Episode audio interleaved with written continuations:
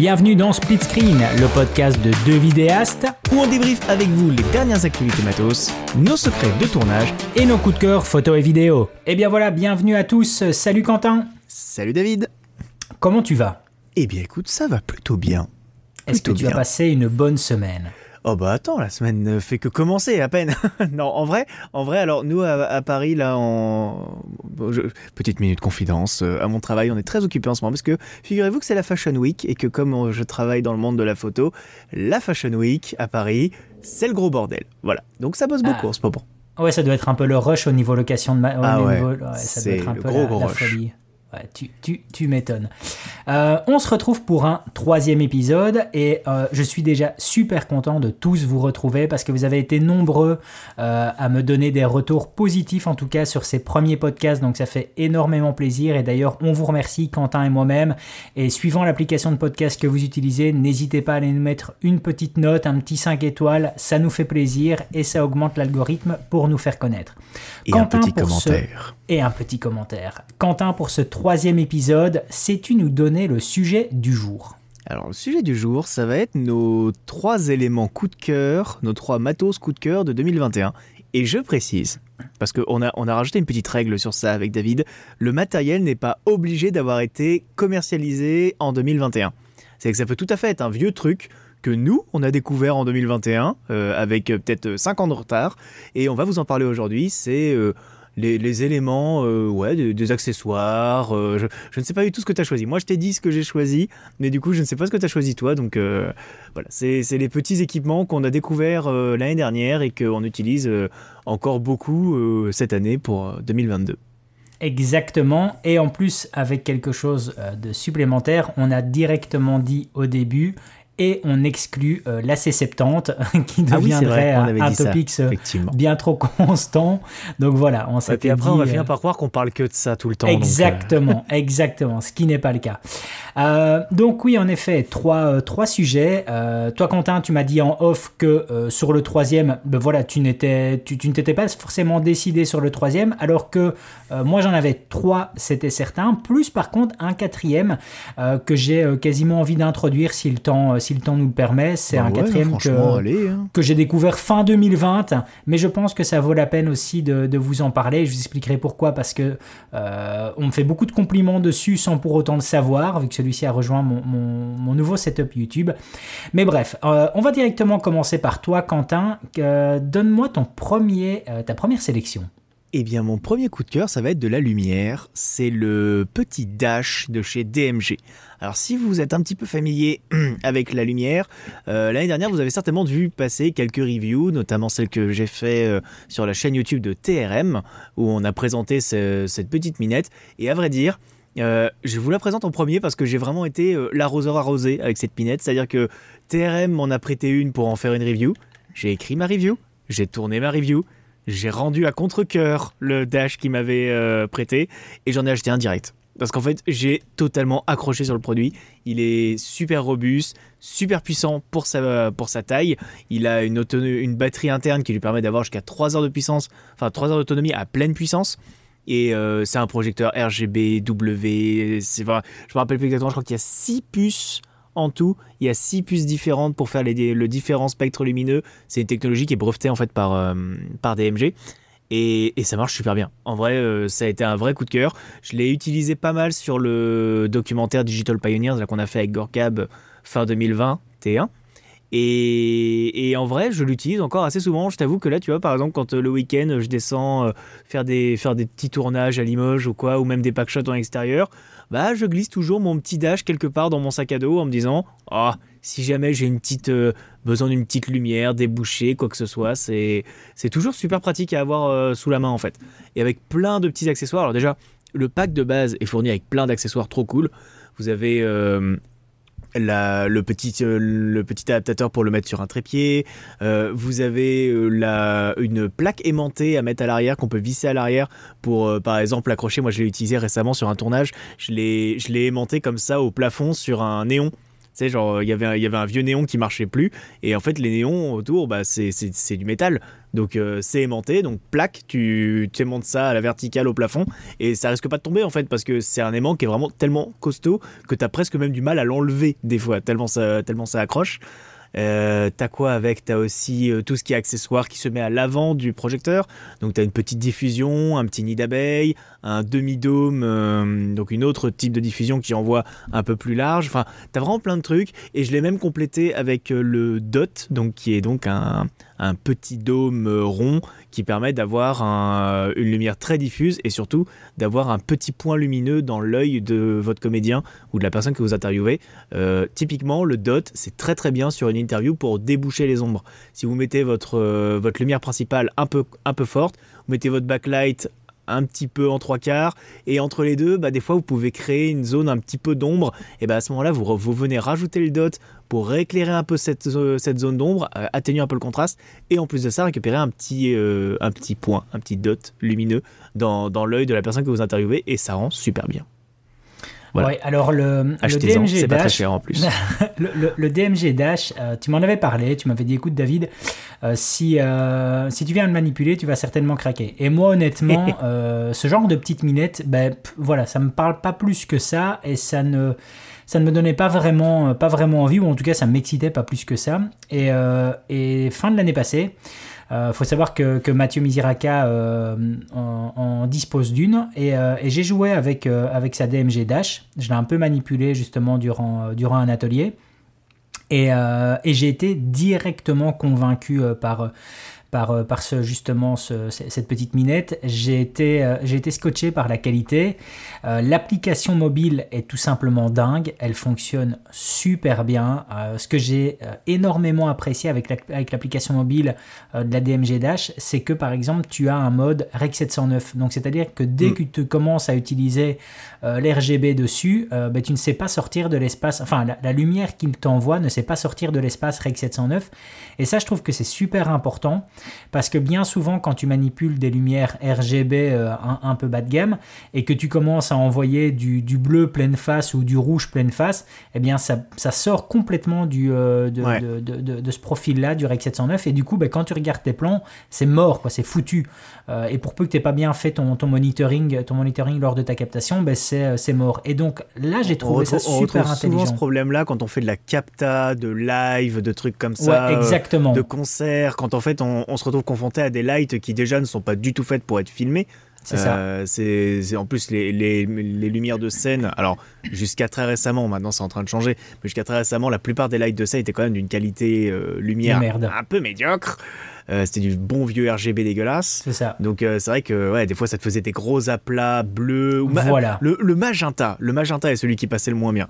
Moi j'ai souvenir sur avec. Ah bah tu te retrouves avec du blanc quasiment. J'ai hein, souvenir avec mon 600D d'avoir fait des captas pour euh, un groupe qui s'appelle les humeurs cérébrales des potes de Corrèze et j'ai fait des captas avec eux où justement j'avais des gros aplats dégueulasses sur le magenta euh, et, c'était vraiment pas beau. Mais bon, voilà, c'était une autre époque. et, donc, j'ai vraiment ça trouvé, j'ai trouvé le, principe super bien pensé. Et en fait, moi, ma réflexion par rapport à, ce, DMG Dash, c'est de me dire que, euh, donc c'est Roscoe qui, euh, qui produit ça.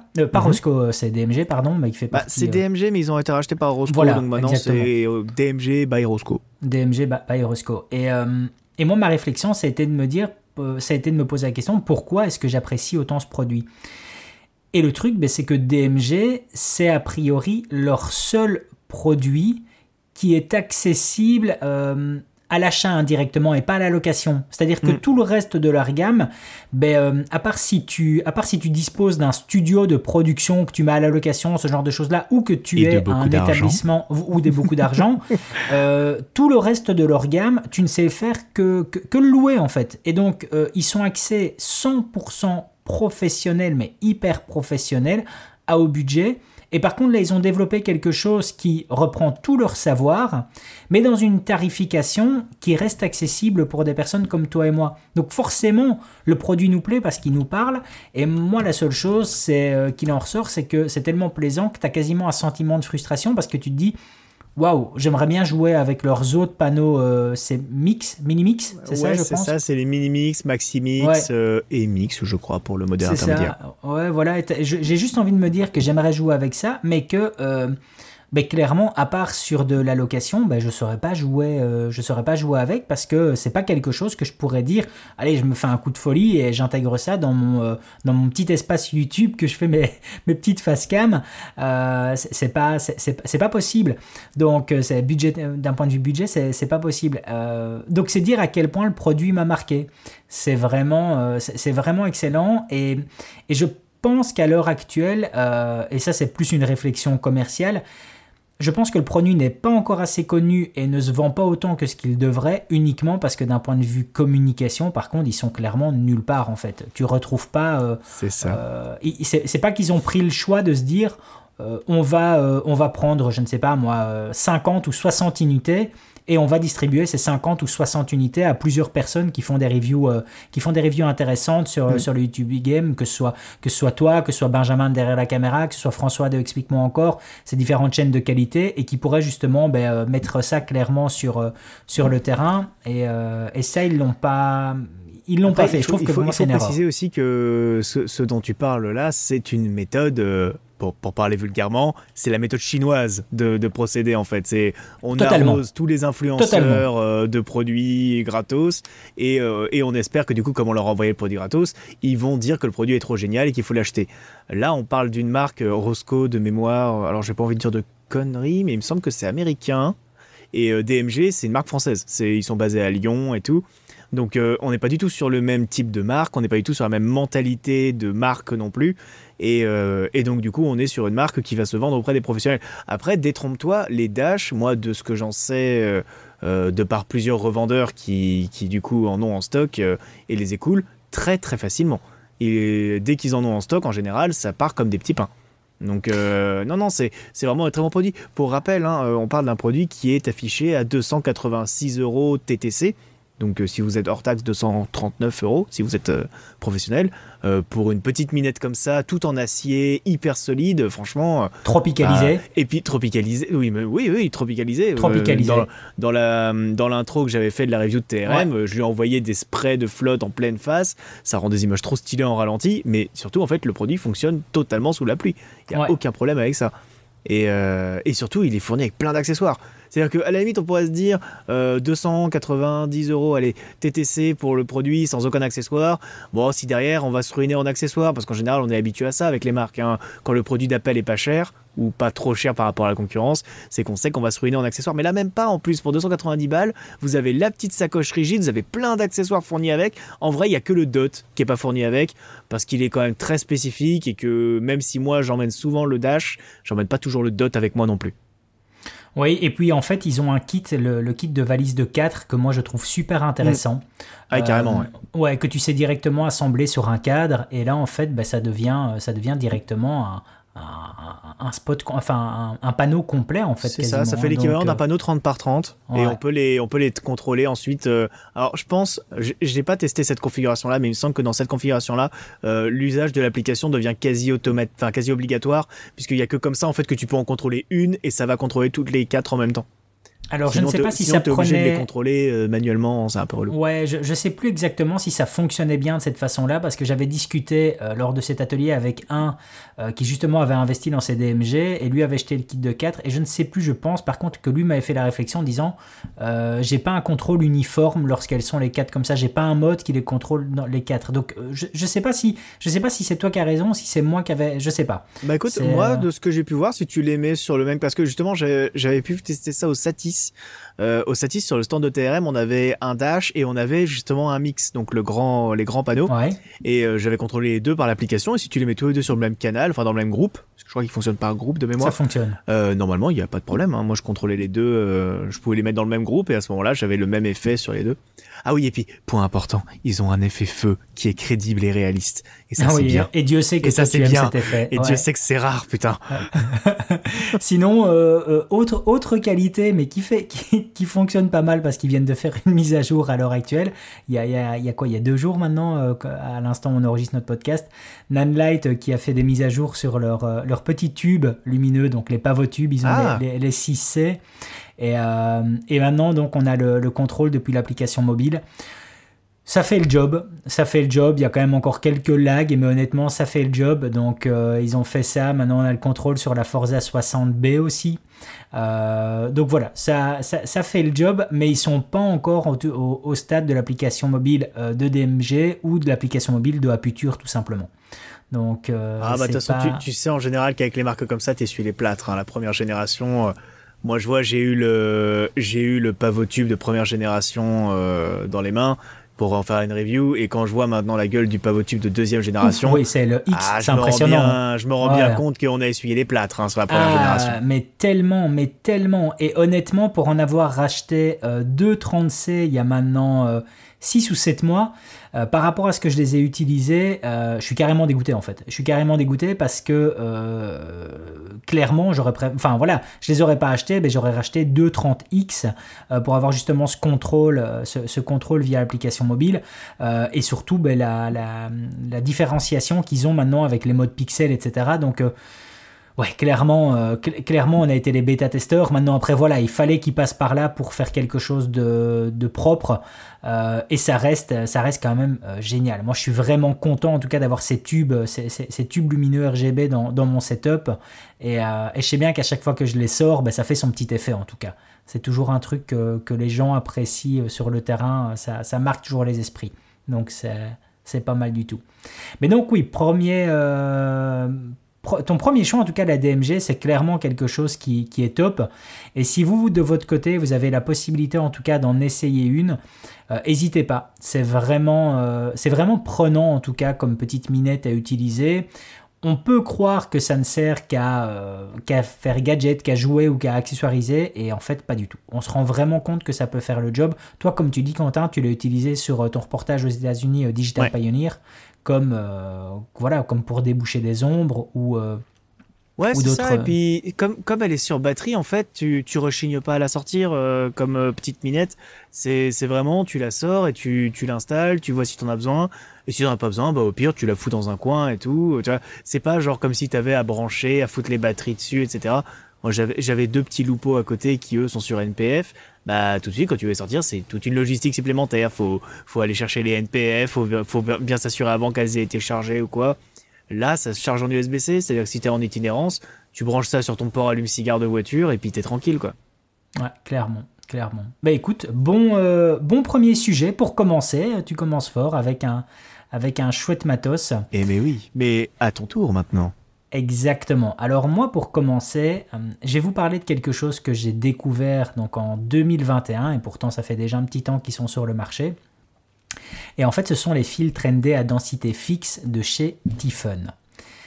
Et euh, j'aimerais en tout cas pouvoir euh, avoir chaque personne en face de moi pour que vous puissiez voir mon visage et comprendre à quel point ceux-ci ont une importance pour moi et à quel point je voudrais vous faire comprendre que c'est important d'avoir un excellent filtre ND à l'heure actuelle et ce en fait peu importe la caméra que vous allez utiliser. Et j'ai l'impression que les gens à l'heure actuelle euh, n'ont pas encore ce- cet impact, n'impriment pas le fait que euh, on a besoin d'un filtre neutre, euh, d'un filtre à densité neutre lorsqu'on tourne en extérieur. On- n'a pas le choix. Si en tout cas on veut respecter certaines règles, comme justement la règle du shutter de 180 degrés, certains éléments comme ça, on a besoin d'un indispensable même. Ouais. Exactement, c'est indispensable. Et il y a tellement de, de merde sur le marché à l'heure actuelle d'un point de vue filtre ND. Alors, euh, moi, il y a quelque chose qui m'a fait plaisir il y a maintenant euh, un, un tout petit peu moins d'une semaine. Euh, en fait, ça fait plus ou moins presque deux ans que j'ai commencé à tacler les filtres ND variables sur ma chaîne YouTube. Et je me suis déjà souvent fait incendier à cause de ça, euh, lorsque je disais que euh, il fallait arrêter. Enfin, à l'époque, j'avais pas encore vraiment de solution. Quand j'ai commencé à tacler les filtres, à, les, filtres ND variables il y, a, il y a deux ans, c'est pas que j'avais encore de solution, c'est juste que je me plaignais de façon générale en disant euh, ça va pas, on peut pas en tout cas payer un filtre ND variable 200 balles et avoir, euh, avoir soit par exemple un peu de vignettage, 200 ou 300 balles, même, plus- même plus 300 balles, on peut pas avoir du vignettage dans l'image et surtout on peut pas avoir un shift au fur et à mesure que, que tu augmentes ou que tu diminues ta densité, quoi, c'est pas, pas possible. Et je me faisais incendier, les gens me disaient Mais David, t'es es idiot quoi Quand tu changes ta densité, si t'es un professionnel, tu refais ta balance de blanc, tu refais tes contrôles, et c'est comme ça, c'est comme ça, c'est toi, c'est toi qui, c'est toi qui est pas capable, c'est toi qui est pas professionnel. Et, au point que je redisais, écoutez, je ne sais pas si je suis un professionnel ou pas, mais ce qui est certain, c'est que je ne suis pas assez idiot pour claquer 300 balles dans un filtre et pour ensuite, après, euh, ne pas avoir quelque chose qui me convient. Je dis, là, on est, on est complètement hors logique. Et en 2021, j'ai fait quelque chose un peu au, culot. Euh, j'ai supposé, en fait, via des recherches sur LinkedIn, j'ai supposé une adresse mail euh, du, du président du groupe Tiffen, président ou vice-président. Et en fait, ma supposition de l'adresse mail a bel et bien fonctionné. Et je me suis retrouvé directement à, leur envoyer un mail euh, auquel ils m'ont directement répondu. Et euh, j'avais exprimé dans, ce mail-là toute ma frustration euh, par rapport justement au filtre ND variable que j'utilisais de chez eux, leur filtre ND variable. Et je leur disais clairement, les gars, je suis désolé, mais c'est de la merde. Mais par contre, j'adore vos filtres de diffusion. Et donc ils sont revenus vers moi, ils me disent écoute David, on va t'envoyer euh, on va t'envoyer de, un, notre filtre ND à densité fixe et tu, tu me diras ce que tu en penses. Et ils m'ont envoyé ça et j'ai été mais littéralement mais scotché par le résultat au point que encore ici euh, je les ai utilisés durant, deux semaines. Donc j'ai deux densités. J'ai le 0,9 et le 1.5 je les ai utilisés avec mon Canon R6 euh, durant mes, deux semaines ici à la Réunion. Euh, et, je suis tellement content et satisfait de, l'image que euh, je me suis même pas aperçu que c'était réellement une contrainte de travailler avec du ND fixe et pas du ND variable, même quand tu es euh, entre guillemets avec un, avec un, avec un, hybride, quoi, une caméra classique et qui n'a pas forcément en tout cas de, de ND interne. et ça m'a tellement marqué que je me suis dit J'adore ma, j'adore ma C70, mais si celle-ci n'existait pas et que je serais par exemple avec un Canon R5C, eh ben, je, verrais quasiment plus le problème à me retrouver de nouveau avec des, avec des en tout cas comme ceux-là. Tu vois, je, j'ouvrirai et je fermerai mon ouverture suivant la densité du, filtre que j'ai dessus. Parce que le, le résultat en, image de ces filtres ND est tout juste dingue. Le fait que ça ne détériore pas, tu vois, tu vas enlever ton filtre, tu vas remettre ton filtre, tu n'as aucun shift dans l'image, tu n'as aucun vignettage. Et comme je disais, il y a une petite semaine, euh, j'ai vu que maintenant, tu as euh, certains youtubeurs qui commencent un peu à changer d'avis. Enfin, je dis un youtubeur, mais plutôt des, testeurs qui commencent à changer d'avis. Et notamment, notamment euh, il y a eu Damien Bernal qui a refait une vidéo par rapport au filtre ND variable de chez Nissi. Et clairement, ben, il a annoncé que oui, le ND variable, ça peut pas, ça peut pas fonctionner, ça pourra jamais fonctionner aussi bien qu'un ND fixe. Euh, et, j'ai revu que François aussi a refait dernièrement, donc François de la chaîne Explique-moi encore, a refait dernièrement un TikTok et dans lequel euh, il parle justement du ND variable, mais il remet un warning euh, dans son TikTok en disant attention que ça vaudra jamais de toute façon ND fixe, on aura aussi des teintes par rapport à ça sur le ND variable. Donc je vois que les gens commencent un peu justement à, changer de mentalité, ou en tout cas si c'est pas changer de mentalité, ils commencent à, à le dire au effort que clairement le ND variable, si tu veux avoir une bonne, une bonne image, ça peut pas fonctionner. Je ne sais pas ce que tu en penses, toi, Quentin, si tu pourrais rebosser avec du ND variable ou pas. Eh ben, figure-toi que moi, j'ai quasiment aucune expérience en fait euh, de travail avec du ND, euh, du avec euh, du, du ND variable. J'ai quasiment, moi j'ai découvert le, le ND sur ma sur ma C100 il y a maintenant 7 ans. Et, et c'est vrai que j'ai jamais trop bossé avec des vari ND. Je et, le peu d'expérience que j'ai eu avec, effectivement, c'était en général assez mauvais. Donc, euh, je t'avoue que j'ai pas trop d'avis sur la question concernant les concernant les. Ouais, ben, euh, bah écoute, honnêtement, tant mieux pour toi, tant mieux pour toi, euh, c'est certain. Mais mais moi, en tout cas, en ce qui me concerne, j'aimerais vraiment que les gens puissent prendre conscience de ça et et mesurer à quel point ils obtiendraient une différence dans leur image en travaillant en tout cas avec un ND fixe de qualité. Et voilà, c'est un énorme, mais un énorme coup de cœur, euh, c'est ce, ce Natural ND. Euh, j'ai jamais vu un ND qui faisait aussi bien le job, surtout en tout cas par rapport euh, au capteur qui, est, qui, réagit, qui, réagit de façon merdique, on va le dire au éclair, qui réagit de façon merdique en extérieur, le capteur de la, de la Blackmagic Pocket 4K, qui réagit hyper, hyper mal en fait à la, à la pollution infrarouge. Et là, et là l'image est nickel quoi l'image est nickel avec ces filtres, avec ces filtres là. Donc ouais, c'est vraiment, c'est vraiment dingue. Surtout qu'en plus, tu as une qualité de, de malade et qui est aussi proposée au format circulaire. Et euh, la plupart du temps, quand tu as une qualité de fou comme ça en filtre, en filtre à densité neutre, bah, tu la retrouves généralement au format carré, et là non, là tu l'as au format circulaire. Donc ouais, euh, gros gros coup de cœur. Euh, moi j'avais envie de vous partager celui-ci comme, premier. je ne vais pas forcément développer plus, mais voilà, si vous avez un jour l'occasion, Tiffen, Natural ND, problème c'est qu'ils sont assez mal... Euh, distribué en tout cas, euh, ou, par rapport à vous, si vous nous écoutez depuis la France, euh, il y a des revendeurs sur lesquels ben, vous n'avez pas forcément encore l'habitude de, travailler. Euh, même si à mon avis d'ici quelques années, je pense que vous, apprendrez à connaître euh, Camera Express qui, euh, sera certainement le, leader européen, à mon avis, c'est un peu les seuls à, pouvoir concurrencer Amazon à l'heure actuelle. Donc si vous voulez vraiment en tout cas voir ce qu'il en est au niveau de ce Tiffen Natural MD, sur Camera Express en tout cas je sais que vous pourrez les trouver, c'est caméra avec un K si jamais. Donc voilà, mais, mais pour le reste des autres vendeurs français, comme du TRM, comme du Miss Numérique, que on veut, je pense pas qu'ils sont facilement trouvables. Les Tiffen sont pas encore distribués chez eux de mémoire. Voilà, Quentin, on enchaîne avec ton deuxième point. Ok. Alors, attends, avant ça, je me refais un petit réglage du son parce que j'ai quelques petits problèmes de micro ce soir. J'ai voulu changer mon setup, j'aurais pas dû, j'aurais dû m'abstenir. Pourtant, mes tests, tout, tout, marchait bien pendant mes tests. Là, c'est bon, normalement, le son est à nouveau revenu. Et ce sera la magie du montage, vous n'entendrez pas tous mes réglages que j'ai fait pendant que David était en train de nous parler de ses filtres euh, ND. la magie du montage. Alors, en deuxième, je vous ai parlé de lumière sur un premier, je vous ai parlé de petite lumière. Là, je vais vous parler de bijoute, ouais, on pourrait appeler ça, de la machinerie, de la bijoute, et on va parler d'un gros truc. voilà, on va parler d'un gros truc, puisqu'on va parler d'un pied-lumière qui pèse 16 kg, entièrement en acier, et, où pareil, j'ai eu un vrai coup de cœur dessus. Alors pareil, c'est pas un truc qui est sorti, euh, comme on l'a dit au début, c'est pas un truc qui est sorti cette année. Euh, c'est pas tout nouveau, tout beau. Mais moi, j'ai découvert cette année, c'est le A4050CS de chez Avenger. J'ai fait une review dessus sur ma chaîne euh, pour le présenter euh, euh, parce que bah, de la même manière que les filtres ND ne sont pas très représentés sur les chaînes YouTube, de la même manière que Dash, enfin le DMG euh, Dash n'est pas très représenté sur YouTube aussi, et bah figurez-vous que le Avenger aussi est très peu représenté parce que c'est une marque qui est très connue des professionnels mais qui n'est pas connue du grand public. Donc je me suis dit pourquoi pas lancer un petit format comme ça de de, présentation de, de, matériel un petit peu atypique et j'ai commencé avec ce Avenger A4050 CS c'est un trépied euh, pour lumière qui peut supporter des projecteurs jusqu'à 30 kg. Donc autant dire que ça, va supporter, on va dire, 99,9% des projecteurs que le commun des mortels pourra jamais avoir à manipuler dans sa vie.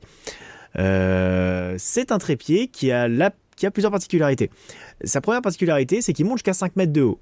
Ça paraît con, mais quand vous regardez le, euh, le, catalogue de chez Avenger, on peut se dire que les pieds wind-up ça monte super haut. Et eh ben c'est pas vrai. Un pied wind-up ça monte en général jusqu'à 3-4 mètres de haut et pas plus. Si jamais vous voulez monter au-delà de 3-4 mètres de haut, en général il y a, plein d'autres systèmes qui existent pour, euh, ça. Et, euh, et, notamment maintenant on utilise de plus en plus des miroirs pour euh, quand on veut éclairer par exemple une fenêtre au quatrième étage, on va foutre un miroir à la fenêtre du quatrième étage et comme ça on met son projecteur au rez-de-chaussée. C'est beaucoup plus facile, beaucoup plus accessible et surtout bah, si jamais ça tombe, il vaut mieux que ce soit un miroir qui tombe plutôt qu'un projecteur avec euh, de la light, etc. Ensuite, euh, ce A4050CS, il a une autre particularité, c'est que quand vous ne l'utilisez pas en vertical, il peut s'utiliser en horizontal. En fait, c'est ce qu'on appelle un pied combo Hein, euh, en quelque sorte. Euh, enfin, même pas d'ailleurs, parce que le pied combo, je crois que c'est des petits pieds qui sont faits justement pour les, pour les moniteurs, pour les combos. Mais bon, c'est ils appellent ça des combi boom. Mais là, du coup, c'est la version euh, hardcore du combi boom. C'est-à-dire que, en fait, vous pouvez sortir le tube quand il est totalement déplié à la verticale et le basculer jusqu'à 90 degrés comme un pied girafe, en fait. Et c'est tout bête. C'est le genre de truc qu'on ne va pas utiliser tout le temps. Mais le fait de l'avoir à, à, disposition, ça m'a permis, moi en tout cas, de l'utiliser beaucoup plus que, que ce que j'aurais eu l'habitude de faire avant. Et, ça m'a permis d'éclairer plein de situations que j'aurais peut-être pas pu éclairer avant, notamment avoir des lumières zénitales, etc. C'est franchement super cool. Ça ouvre plein de possibilités en fait. Et pour ça, moi je trouve ça vraiment super. Et alors, euh, avec 5 mètres, on atteint en fait un deuxième étage avec ça ou pas? Euh, alors, j'ai jamais essayé de lighter plusieurs étages. Ma, seule expérience pour l'instant de l'avoir monté à 5 mètres, c'était sur mon court métrage Guerre secrète pour éclairer, euh, faire un clair de lune dans, euh, une chapelle. il faut savoir que les clairs de lune, normalement, ça ne s'éclaire pas du tout avec un trépied. Si vous voulez éclairer un clair de lune, il faut monter votre lumière très très très haut. Et pour ça, il n'y a pas 36 000 solutions. C'est soit vous prenez une nacelle, mais c'est une logistique supplémentaire. Il faut avoir quelqu'un qui est accrédité à utiliser les nacelles, etc. Euh, donc c'est quelque chose qu'un tournage de cinéma peut tout à fait faire. C'est quelque chose que vous, en tant que petit amateur ou semi-professionnel, vous aurez beaucoup plus de mal à faire. Ou l'autre solution, la solution un petit peu plus cheapos, euh, c'est de passer à ce moment-là par, euh, par un échafaudage. On monte un échafaudage en fait en face de notre lieu de tournage et on met le trépied sur l'échafaudage. Mais ça nécessite là aussi des compétences que dans l'échafaudage, ça se monte pas comme des duplos. Donc euh, c'est plein de contraintes logistiques. Et en soi, le trépied de 5 mètres de haut reste quand même un bon compromis quand on n'a pas de temps, pas d'argent et qu'on n'a pas trop de risques.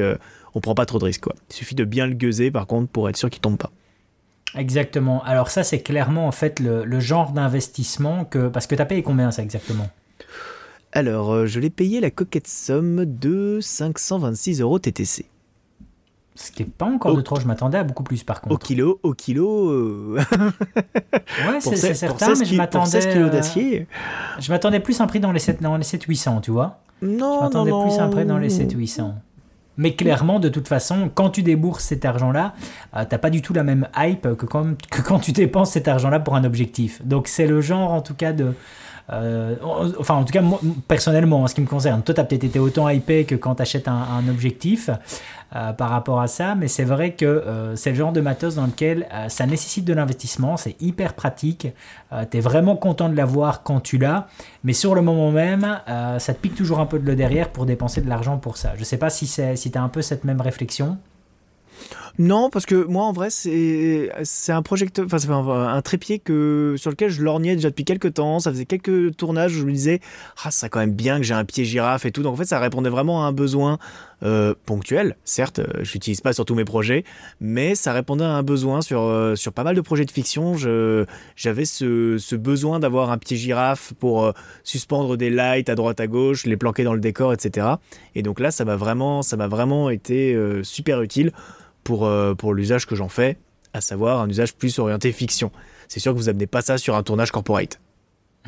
Bah, ça dépend du budget corporate, ça dépend du projet corporate. Hein. Tu peux très bien avoir un, un projet corporate de matos que tu peux prendre. Voilà, exactement. ça dépend si le gars, si le, client veut un projet corporate, mais euh, corporate, mais avec look fictionnel, ben écoute, pourquoi pas. Hein. tu peux très bien euh, tu peux très bien te retrouver à utiliser ça.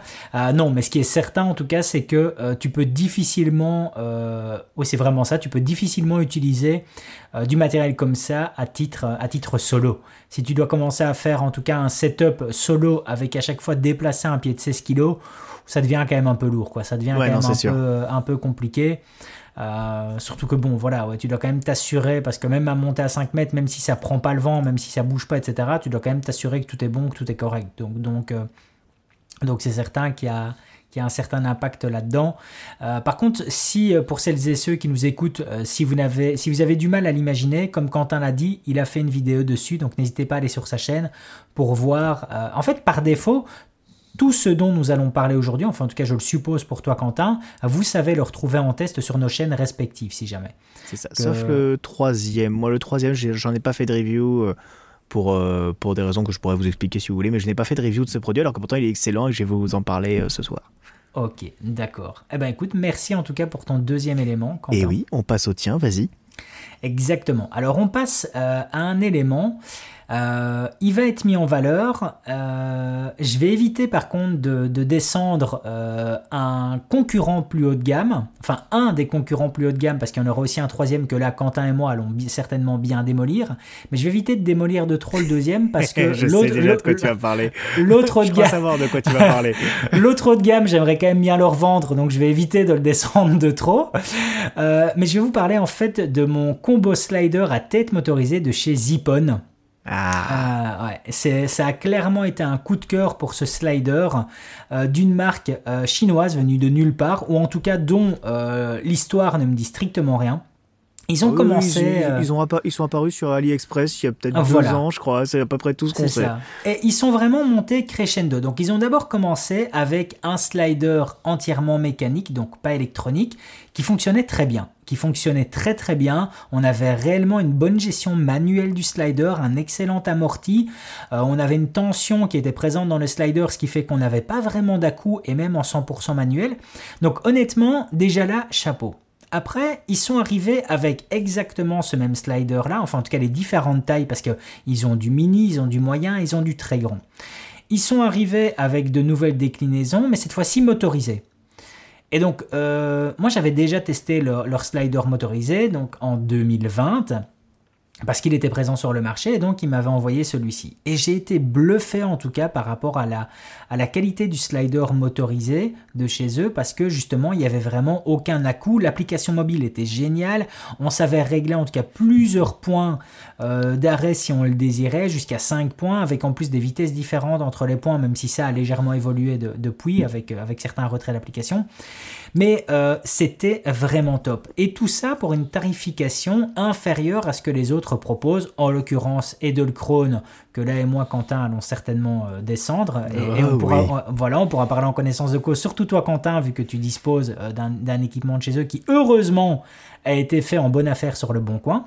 En bonne affaire, j'ai quand même lâché 800 balles, je crois, de mémoire. hein, ouais, pour mais le je pense combo que c'est- complet, ouais, tu vois. si Mais tu avais faut dû payer tout ça voilà, neuf, 800 balles, je crois que c'était la moitié du prix normal. Donc, c'est euh, ça, exactement. Mais ouais, ouais, non. Quand on parle, quand on parle de choses qui se survendent euh, dans leur pub, euh, Edelkrone. Juste. Edelkrone, Edelkrone se survend très très bien. Euh, la, marque, la, la marque fait un super bon boulot. On va pas non plus tout casser chez eux. On va simplement dire que ce qui vous est vendu sur YouTube d'un point de vue review par rapport à Edelkrone, euh, clairement, on vous vend un peu du vent. Euh, C'est-à-dire qu'il faut l'essayer, l'Edelkrone. Et moi, honnêtement, j'ai eu beau parler avec plusieurs personnes qui ont du Edelkrone. Il n'y en a aucune, aucune qui est satisfaite en tout cas. Ou en tout cas qui est pleinement satisfaite. Donc, c'est-à-dire qu'ils vont simplement dire Ouais, ça fait le job. Ça fait le job, mais c'est pas ce que j'attendais et c'est pas ce que j'ai vu à travers soit les publicités ou à travers les différentes reviews qui sont présentes en ligne.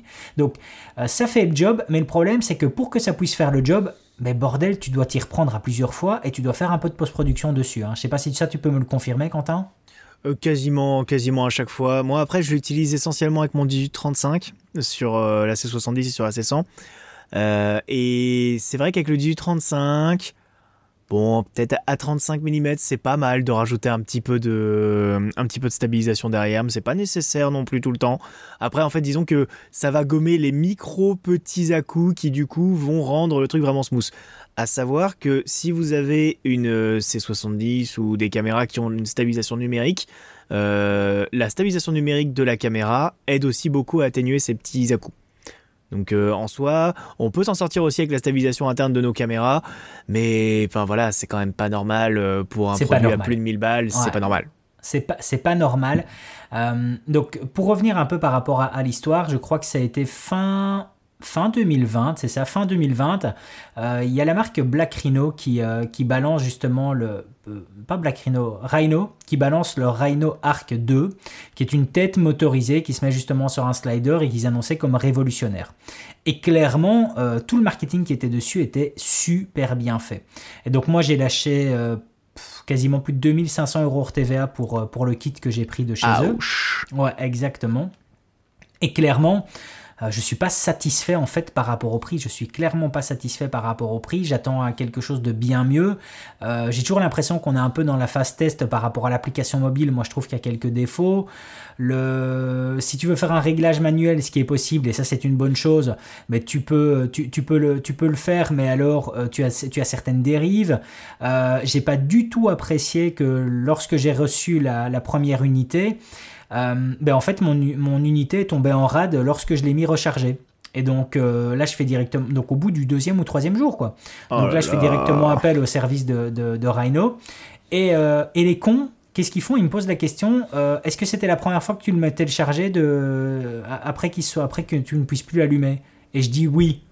Et ça m'a hyper frustré parce que je me suis dit, putain, les salauds. Là, ils me donnent directement la cause, donc ça veut dire qu'ils le savent, ils le savaient en amont qu'ils avaient des unités qui pouvaient griller après le, premier rechargement, et quand même les gars, Balek, ils se disent on va quand même envoyer les unités. Et donc ça, ça m'a royalement gonflé. Heureusement, ben voilà, moi j'ai renvoyé l'unité, c'était à leurs frais en FedEx Express, ils m'ont directement envoyé une nouvelle unité alors que l'autre n'était pas encore arrivé chez eux. Donc ça s'est super bien passé, mais ça m'a quand même réellement gonflé de me dire, les salauds, ils sont au courant qu'il y a un problème et ils balancent quand même les unités comme ça. Donc j'ai pas du tout trouvé ça réglo de leur part. Et puis comme je te dis, par rapport au prix que j'ai payé, ouais, je te dis un petit 2005 hors TVA. Euh, clairement, je suis suis pas satisfait. Euh, je suis pas du tout satisfait par, euh, par la qualité. Ça devrait être beaucoup plus fluide que, que ça. Surtout que clairement, je me suis laissé en fait influencer par un par un YouTuber que j'adore, qui est Caleb Pike de la chaîne DSLR Video Guide. Et, et, clairement qui a fait une vidéo un peu magique par rapport, par rapport à cet équipement. Et je me suis dit, ok, dans lui, je peux avoir confiance. S'il dit que tout est bon, je crois que je peux foncer les yeux fermés. C'est pas le seul, hein. il, y a, beaucoup de reviewers américains qui ont, parlé justement de ce de, ce, Rhino. Hein. Euh, c'est vraiment pas le seul qui allait être Pike. Hein. Et tous, ils nous l'ont vendu comme euh, comme du rêve, le, comme du rêve quoi, comme le comme pour de la pour, pour du corporate par exemple, c'était un moyen de mettre une deuxième caméra sur euh, en, slider, tout, en, tout pour, pour avoir un deuxième plan vraiment stylé avec un joli petit mouvement et tout. Mais mais en vrai, ça a été à douche froide pour beaucoup beaucoup d'utilisateurs quoi.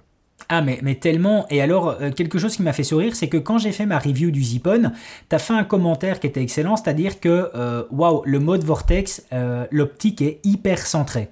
Ouais. Et ça t'a directement frappé ce mode là et, et en fait c'est marquant parce que le slider de chez Zipon en tout cas les têtes motorisées ben, clairement en fait ta caméra quand tu la positionnes dessus et ça de toute façon je crois que c'est pareil chez Eldolchrone elle est dans l'axe du moteur donc c'est-à-dire que si tu veux faire un mouvement parallaxe, eh ben tu peux pas avoir de, dérive, quoi. Ton, sujet reste toujours bien centré. Et là en fait sur la tête Rhino, eh bien euh, la plaque où tu fixes ta caméra en fait est décentrée par rapport au moteur. Donc forcément, quand tu veux faire un effet euh, parallaxe, ben ton, objet, ton sujet, c'est jamais vraiment resté au milieu. En fait, l'application mobile ne prend pas en compte cela. Donc ce que tu dois faire, c'est remettre une plaque par-dessus la fixation avec un rail euh, pour justement recentrer en fait ben, ta, ton optique par rapport, au moteur du, Rhino. Quoi. Donc déjà, voilà, c'est des, trucs comme ça qui m'ont pas vraiment plu.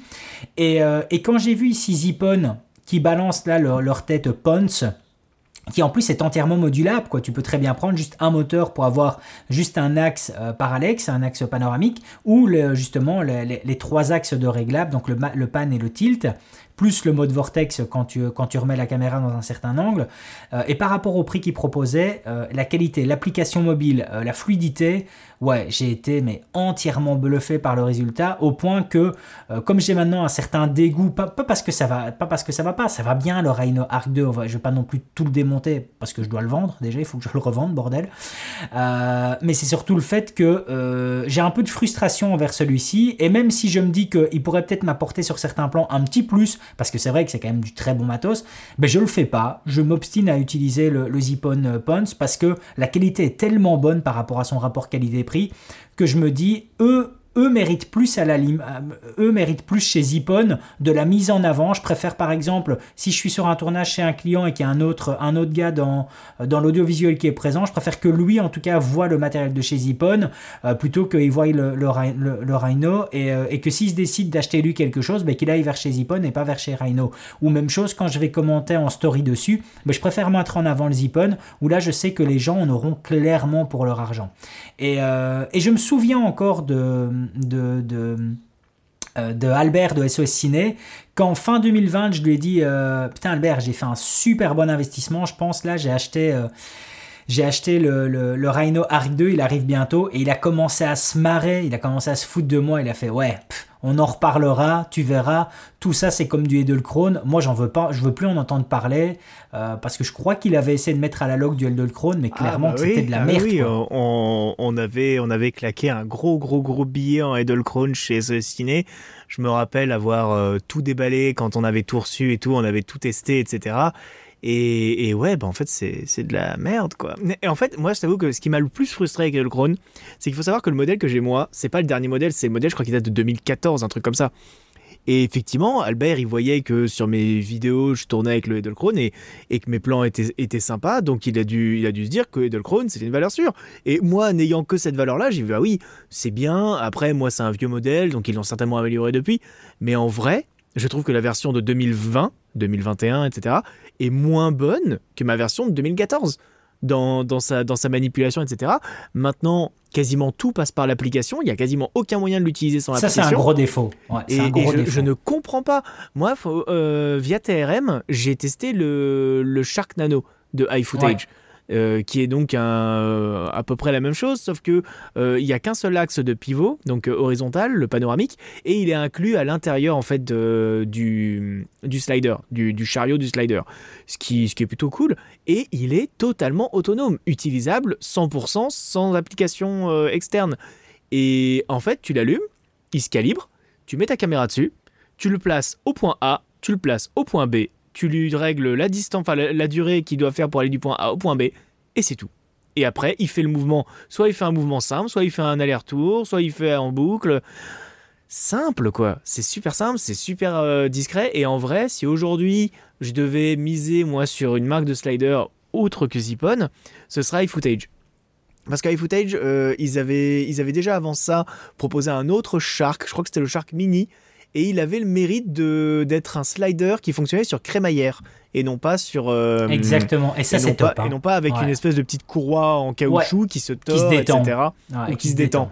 Et, et ils avaient fait un système sur crémaillère, ça marchait pas trop mal en vrai. Et je en plus extensible de mémoire, non? Ouais, tu pouvais acheter autant d'extensions que tu voulais, comme sur un Dolly.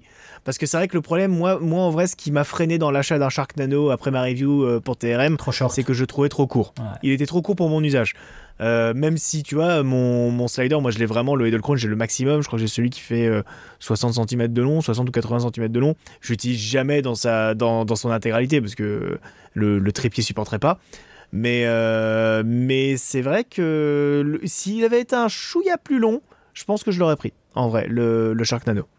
Ouais, parce que C'était vraiment un très bon produit, quoi. c'est quand même à mentionner que clairement, euh, le slider, on va pas se le cacher, c'est-à-dire que toi et moi, par exemple, on l'utilise, mais on l'utilise parce que euh, on aime ça et on l'utilise parce que je pense qu'on a attrapé maintenant un workflow au niveau production qui fait que euh, on est assez, on est assez productif et on va aller assez vite pour l'utiliser. Mais clairement, dans le domaine des sliders, euh, dans le domaine des personnes qui achètent des sliders, et on va enlever le fait que voilà, qu'il y a quand même pas mal de brins et pas mal de, trucs merdiques au niveau des sliders sur le marché. En dehors de ça, euh, moi je connais surtout euh, beaucoup de personnes qui clairement dépensent de l'argent dans un slider et puis au final le slider il reste sur euh, il, il- reste il reste dans la cave euh, il reste sur une étagère parce que euh, parce qu'ils seront rendus compte que par exemple quand tu utilises un slider avec du mat- avec un certain point de matériel etc ben, tu dois surtout t'assurer d'avoir un terrible trépied d'avoir un trépied de malade parce que sinon ben, tu peux vite te rendre compte que ton slider il peut se faire la malle sur la gauche ou sur la droite ou alors tu dois ajouter des renforts. Donc il y a pas mal de choses que tu te rends compte que tu te dis ouais en fait le slider c'est tout un art en tout cas de l'utiliser. Ça se fait pas euh, c'est pas c'est pas une partie de production de plaisir. Ça ça peut devenir du plaisir quand tu as commencé à maîtriser en fait les emmerdes qui tournent autour. Je sais pas si toi tu as directement appréhendé toute la facilité au niveau du slider ou si c'est quelque chose qui est venu avec le temps. Hmm, Alors, j'ai pas trop compris le sens de ta question. Mais est-ce que est-ce que c'est quelque chose que... tu peux parler français s'il te plaît? Euh, Est-ce que c'est est-ce que c'est quelque chose que la première fois que tu as utilisé un slider, tu t'es dit ouais bah ça va tout seul, j'ai aucun problème, ou est-ce que tu t'es dit non il y a quand même pas mal d'emmerdes, je dois régler ça, je dois régler ça, je dois peut-être Ah changer ouais, mon trépied? Alors, ouais, pour, pour te faire la petite histoire, du coup, mon trépied, mon, mon je l'ai acheté sur le Bon Coin. J'ai acheté sur le Bon Coin un mec qui, du coup, euh, m'a vendu uniquement le, Le slider. le module, le module, ce qu'ils appelaient le target module. Donc, c'est-à-dire celui, en fait, avec euh, le, la, la tête panoramique. Ah oui ok. Et, euh, et en fait, sur le coup, j'avais pas compris qu'il y avait aussi un autre module que tu pouvais mettre de l'autre côté qui te permettait de motoriser le, le mouvement du slider. Et donc, le mec, je l'ai recontacté après pour, pour ça. Alors, déjà, pour. Les choses commençaient bien. J'achète sur le bon coin un mec qui clairement était très négligent. Pour peu que ce soit son matériel. je ne sais pas, je n'ai pas cherché à savoir d'où il provenait. Et en fait, le mec me le vend avec le target module. Et en fait, euh, il manque un câble il manque le- l'espèce de petit câble RJ, je sais pas trop combien, RJ11 je crois, qui va du module jusqu'à la tête panoramique. Donc déjà, je me retrouve à aller sur, euh, sur Amazon pour commander un petit câble de rechange, etc. Parce que j'ai regardé la notice et j'avais vu qu'en fait c'était ce câble-là. Et en fait, le problème, c'est quand t'achètes sur le bon coin comme ça un gars qui clairement est soit louche dans le pire des cas, soit euh, juste totalement euh, inintéressé par son propre matériel, bah en fait t'as personne à qui te référer. J'avais les vidéos d'Edelkrone qui dataient de 2012-2014 où c'était à peu près ce modèle-là qu'ils utilisaient et c'est tout ce que j'avais comme ressource. Donc en vrai, ma, première expérience avec le slider Edelkrone, ça a surtout été de tâtonner pour essayer de le faire fonctionner sans mode d'emploi, un euh, un peu en devinant comment ça fonctionnait.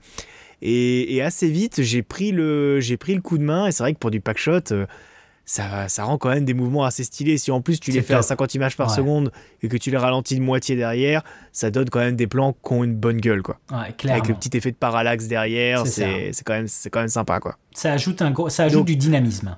C'est ça, c'est c'est pas un truc dont je pourrais me passer, tu vois, pour, euh, pour garder la qualité de mes reviews, euh, j'aurais du mal à m'en passer. Mais, mais pour autant, euh, c'est un accessoire qui, pour moi, euh, en 2021, je sais pas pour 2022, mais qui pour moi, en 2021, n'est pas encore au point. Zippon, ils ont fait certes euh, des gros progrès, ils ont mis un gros coup de pied dans la mare, euh, enfin un ça. gros pavé dans la mare avec, euh, avec leurs produits, et en vrai, il m'a fait de l'œil dès que je l'ai vu arriver. D'ailleurs, on l'a commandé chez SOS Ciné parce que j'avais vu des reviews de reviewers US qui commençaient à en parler. Du... T'as un reviewer euh, euh, américain, enfin, il est anglophone, mais il est basé au Japon, il s'appelle Scott Dumas. Oui, hein, lui, c'est vraiment et, euh, le. et lui, il en général, il a six mois, il a six mois d'avance sur tout le monde. Et il prend tout ce qui passe. En plus, il prend tout ce qui passe, Ouais. oui. Mais il a six mois d'avance sur tout le monde. Et Ouais. le Zippon, en l'occurrence, il l'a présenté, je crois, mi-2019, fin 2019. Et, et c'est vrai Mais- que quelques mois après, on l'a commandé Tu- avec tu- Albert euh, chez SOS Tu sais que. Mais c'était euh, la version mécanique uniquement. Attends, pour que, pour que nos éditeurs prennent conscience à quel point le, le matos est, est- est ouf chez eux, en fait, il faut savoir que euh, lorsqu'ils m'ont balancé justement leur, euh, leur, premier, leur, leur premier slider motorisé, donc en fait, ils m'avaient déjà contacté à l'époque en me disant, ben voilà, euh, on propose un slider 100% manuel, etc. Euh, et en effet, ben, le matos avait l'air bien, mais je leur dis, écoutez, les gars, c'est très très bien, mais revenez vers moi quand vous aurez une version motorisée. Et euh, la personne de marketing là-bas est vraiment, vraiment super sympa. C'est une dame, a priori, qui est vraiment sympa.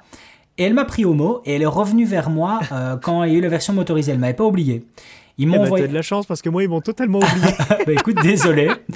Ils m'ont envoyé le- faute, hein. l'unité. euh, J'ai testé, c'était ouf. Et en fait, ce qui s'est passé, c'est que je ne sais plus si on parle de semaines ou de mois après euh, que j'ai fait la review de cette unité. euh, euh, Zippon a renvoyé en fait un mail à tous ceux qui avaient fait euh, au niveau de la France et je suppose au niveau du monde entier, à tous ceux qui avaient fait une review du Zippon en disant, moi c'est parce que j'étais pris au niveau du temps que je savais pas le faire, mais en fait ils voulaient célébrer quelque chose qu'un de, leurs clients leur avait fait remarquer.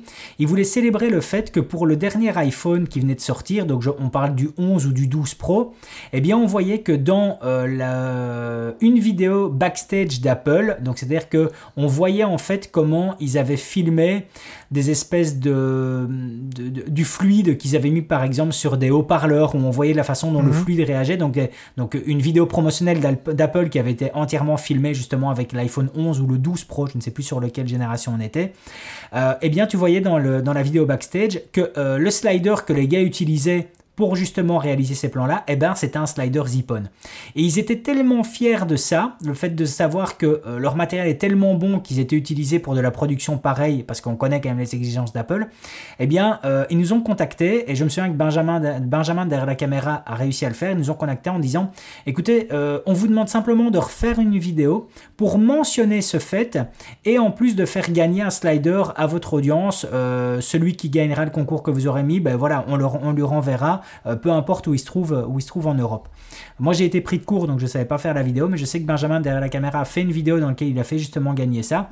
Et, euh, donc, euh, c'est vraiment dingue, et c'est vraiment pour mentionner à quel point leur produit est bon, c'est que vous allez le retrouver dans de la production de chez Apple en fait. Donc euh, c'est vraiment, c'est vraiment vraiment top. Ils- comme tu dis, ils ont mis un pavé dans la mare parce que euh, le matos est super bon et rapport qualité-prix, ben, c'est ouf. On en a enfin pour notre argent. On va pas s'éter trop sur le sujet parce que je crois qu'on pourra encore dire longtemps. Euh, je crois qu'on a enfin Ah, les deux je pense qu'un premiers. jour, il va falloir qu'on fasse un, ouais, qu'on fasse un épisode dédié au slider. Ouais, c'est ça. Un peu, un peu badgé surtout euh, Edelkrone et que les gens arrêtent, arrêtent de se faire avoir avec ça parce que ouais, c'est un peu, c'est un peu lourd. Même si, allez, on va, on va encore étendre le sujet de deux trois 3 minutes. Euh, j'ai regardé, enfin j'ai pas tout regardé, j'ai juste vu l'intro parce qu'à chaque fois ces intros font me font marrer. Euh, l'intro de, de, la chaîne YouTube iPhone Do parce qu'il il vient de, de faire la review mm. du, Nikon, du Nikon Z9 et en fait ben, lui il est full de le chrome même avec la, la, grue etc, la grue motorisée. Mais oui, et lui, il fait des super putains d'images. Il fait des putains d'images, on est quand même d'accord. Et honnêtement, allez sur la chaîne iPhone Do et vous regardez la review du Z9 et vous allez voir l'intro qu'il a fait dessus. Ouais, c'est dingue, c'est dingue. Mais honnêtement, euh, toi comme moi, Quentin, on sait très bien qu'il a dû s'y reprendre 10 ou 15 fois pour arriver à ce résultat-là. Parce que voilà. J'ai pas encore vu sa review. J'ai vu la miniature, je l'ai pas encore euh, cliqué dessus. Mais, mais ouais, ouais, euh, j'imagine euh, si jamais il a fait par exemple du motion control. Ah tiens, mais. Ah putain, je, vais, je vais m'arrêter là parce qu'en fait, en vrai, il y a un, épisode, j'aimerais qu'on parle du motion control. parce qu'il y a. Il y a, y, a, y a, des trucs quand même. Il y a, y a, des vieux de la vieille dans le motion control qui ont. Qui est, et puis il y a une chaîne YouTube qui, a fait tout, qui en parle beaucoup et tout. Et j'aimerais bien vous la présenter aussi. Euh, anglophone, mais, euh, mais hyper intéressante. Et je pense qu'on fera, un, on fera un sujet une prochaine fois. Je pense qu'on va faire. On va, voilà. Parce que là, ça fait quand même, un, ça fait quand même 50 minutes. C'est ça, euh, exactement. On s'active. Ouais, je te laisse enchaîner. Au numéro 3. Voilà, au numéro 3. Je t'en prie, Quentin. Eh bien, ce ne sera ni de la lumière, ni de la bijoute, ni de la machinerie. Ça sera un transmetteur vidéo sans fil. Alors, les transmetteurs vidéo sans fil, il y a eu un peu tout euh, ces deux dernières années, on va dire. Bah, en fait, depuis que est arrivé, hein, euh, avec leur Mars 300 euh, et tout. Il y, a eu, il y a eu un peu de tout. Moi, j'ai pu tester le Mars 300 et le Mars 400 S Pro. Le Mars 300, j'aimais bien, mais il y avait beaucoup de déconnexions. Et c'est vrai que, autant moi, sur mes tournages, en fait, quand j'utilise sur mes tournages, pour vous faire, pour faire une idée, je suis cadreur, réalisateur. Et même des fois, sur certains projets, je fais aussi chef-op. Donc euh, en gros, moi, le retour vidéo avec le Mars, euh, le Holy Land, euh, c'est pour l'équipe. C'est en fait, je mets quelque part un retour vidéo et c'est pour l'équipe, c'est pour que le chef op puisse checker sa lumière, c'est pour que la personne qui fait la direction d'acteur puisse voir aussi le jeu et aider le comédien, coacher un peu le comédien, etc. Donc c'est pas pour moi en fait. Donc quand il y a des micro coupures, moi je m'en fous. pour parler pour parler vulgairement, moi je m'en fous un peu quand il y a des micro coupures, c'est pas ça, ne, ça ne retarde pas le tournage. Mais c'est chiant pour le reste de l'équipe parce que du coup en fait à la fin du tournage, on me dit ouais, par contre le retour vidéo, c'est vrai que ça, ça coupait souvent, etc. Et j'avais souvent ce problème-là. Donc quand on m'a proposé de tester le Mars 400 S Pro, je fais bon, bah, ok, euh, allons-y, testons-le. Il y a du SDI en plus, ça peut être intéressant. Le design est totalement repensé et carrément plus ergonomique. Allons-y. Et en vrai, ça n'a rien à voir. Aujourd'hui, euh, j'ai un pote qui voulait s'acheter le Mars 300. J'ai dit n'achète surtout pas le Mars 300. Déjà, je vais te déjà, je vais te prêter le mien pour que tu le testes. Et ensuite de ça, euh, n'achète jamais le Mars 300 puisqu'en fait, le Mars 300 est obsolète aujourd'hui. Euh, le Mars 300 aujourd'hui, il a des déconnexions tout le temps, alors que le Mars 400S Pro, en un an d'usage quasiment, je sais plus depuis combien de temps je l'ai, mais j'ai fait genre une dizaine de tournages avec. Je crois que j'ai dû avoir trois déconnexions à tout casser en une dizaine de tournages. J'ai des tournages où j'ai tenu la journée entière déjà sur une batterie et sans aucune déconnexion de la journée. Et c'est quand même assez dingue, quoi. Avec euh, des fois des distances de transmission de plusieurs dizaines de mètres euh, sans aucun problème. Donc non, franchement, c'est vraiment cool.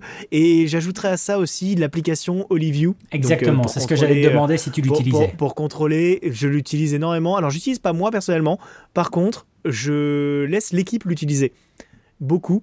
Et c'est très pratique. Euh, quand j'avais tourné, là, j'ai participé en tant que cadreur chef-op sur, euh, sur le tournage d'un film pour un pote. Et en fait, soit lui, il avait le retour vidéo avec le petit, euh, le petit moniteur Marshall de 7 pouces, et quand des fois le moniteur était trop loin ou que, que quoi, bah en fait, il prenait son téléphone, il se connectait dessus, et il avait le retour vidéo sur le téléphone. C'était nickel. En vrai, c'est trop pratique. Et en général, sur le tournage, maintenant, tu as toujours une ou deux personnes qui ont son téléphone de sortie, en fait, et qui regardent la prise directement depuis son téléphone. Euh, et, c'est chouette, ça évite que les gens s'agglutinent derrière l'écran, s'agglutinent derrière la caméra, etc. Faut dire que moi, j'ai tardé à utiliser des écrans de déport euh, quand j'ai tourné ma web série Warren Flamel entre 2015 et 2019. Ouais, 2018, dans ce cas-là. Euh, mon chef-op arrêtait pas de me dire il nous faut des écrans de retour, il nous faut un écran déporté, etc. toi, tu vois ton cadre, et moi, j'ai besoin de voir le cadre, et c'est chiant de toujours être collé derrière toi pour voir le cadre et tout.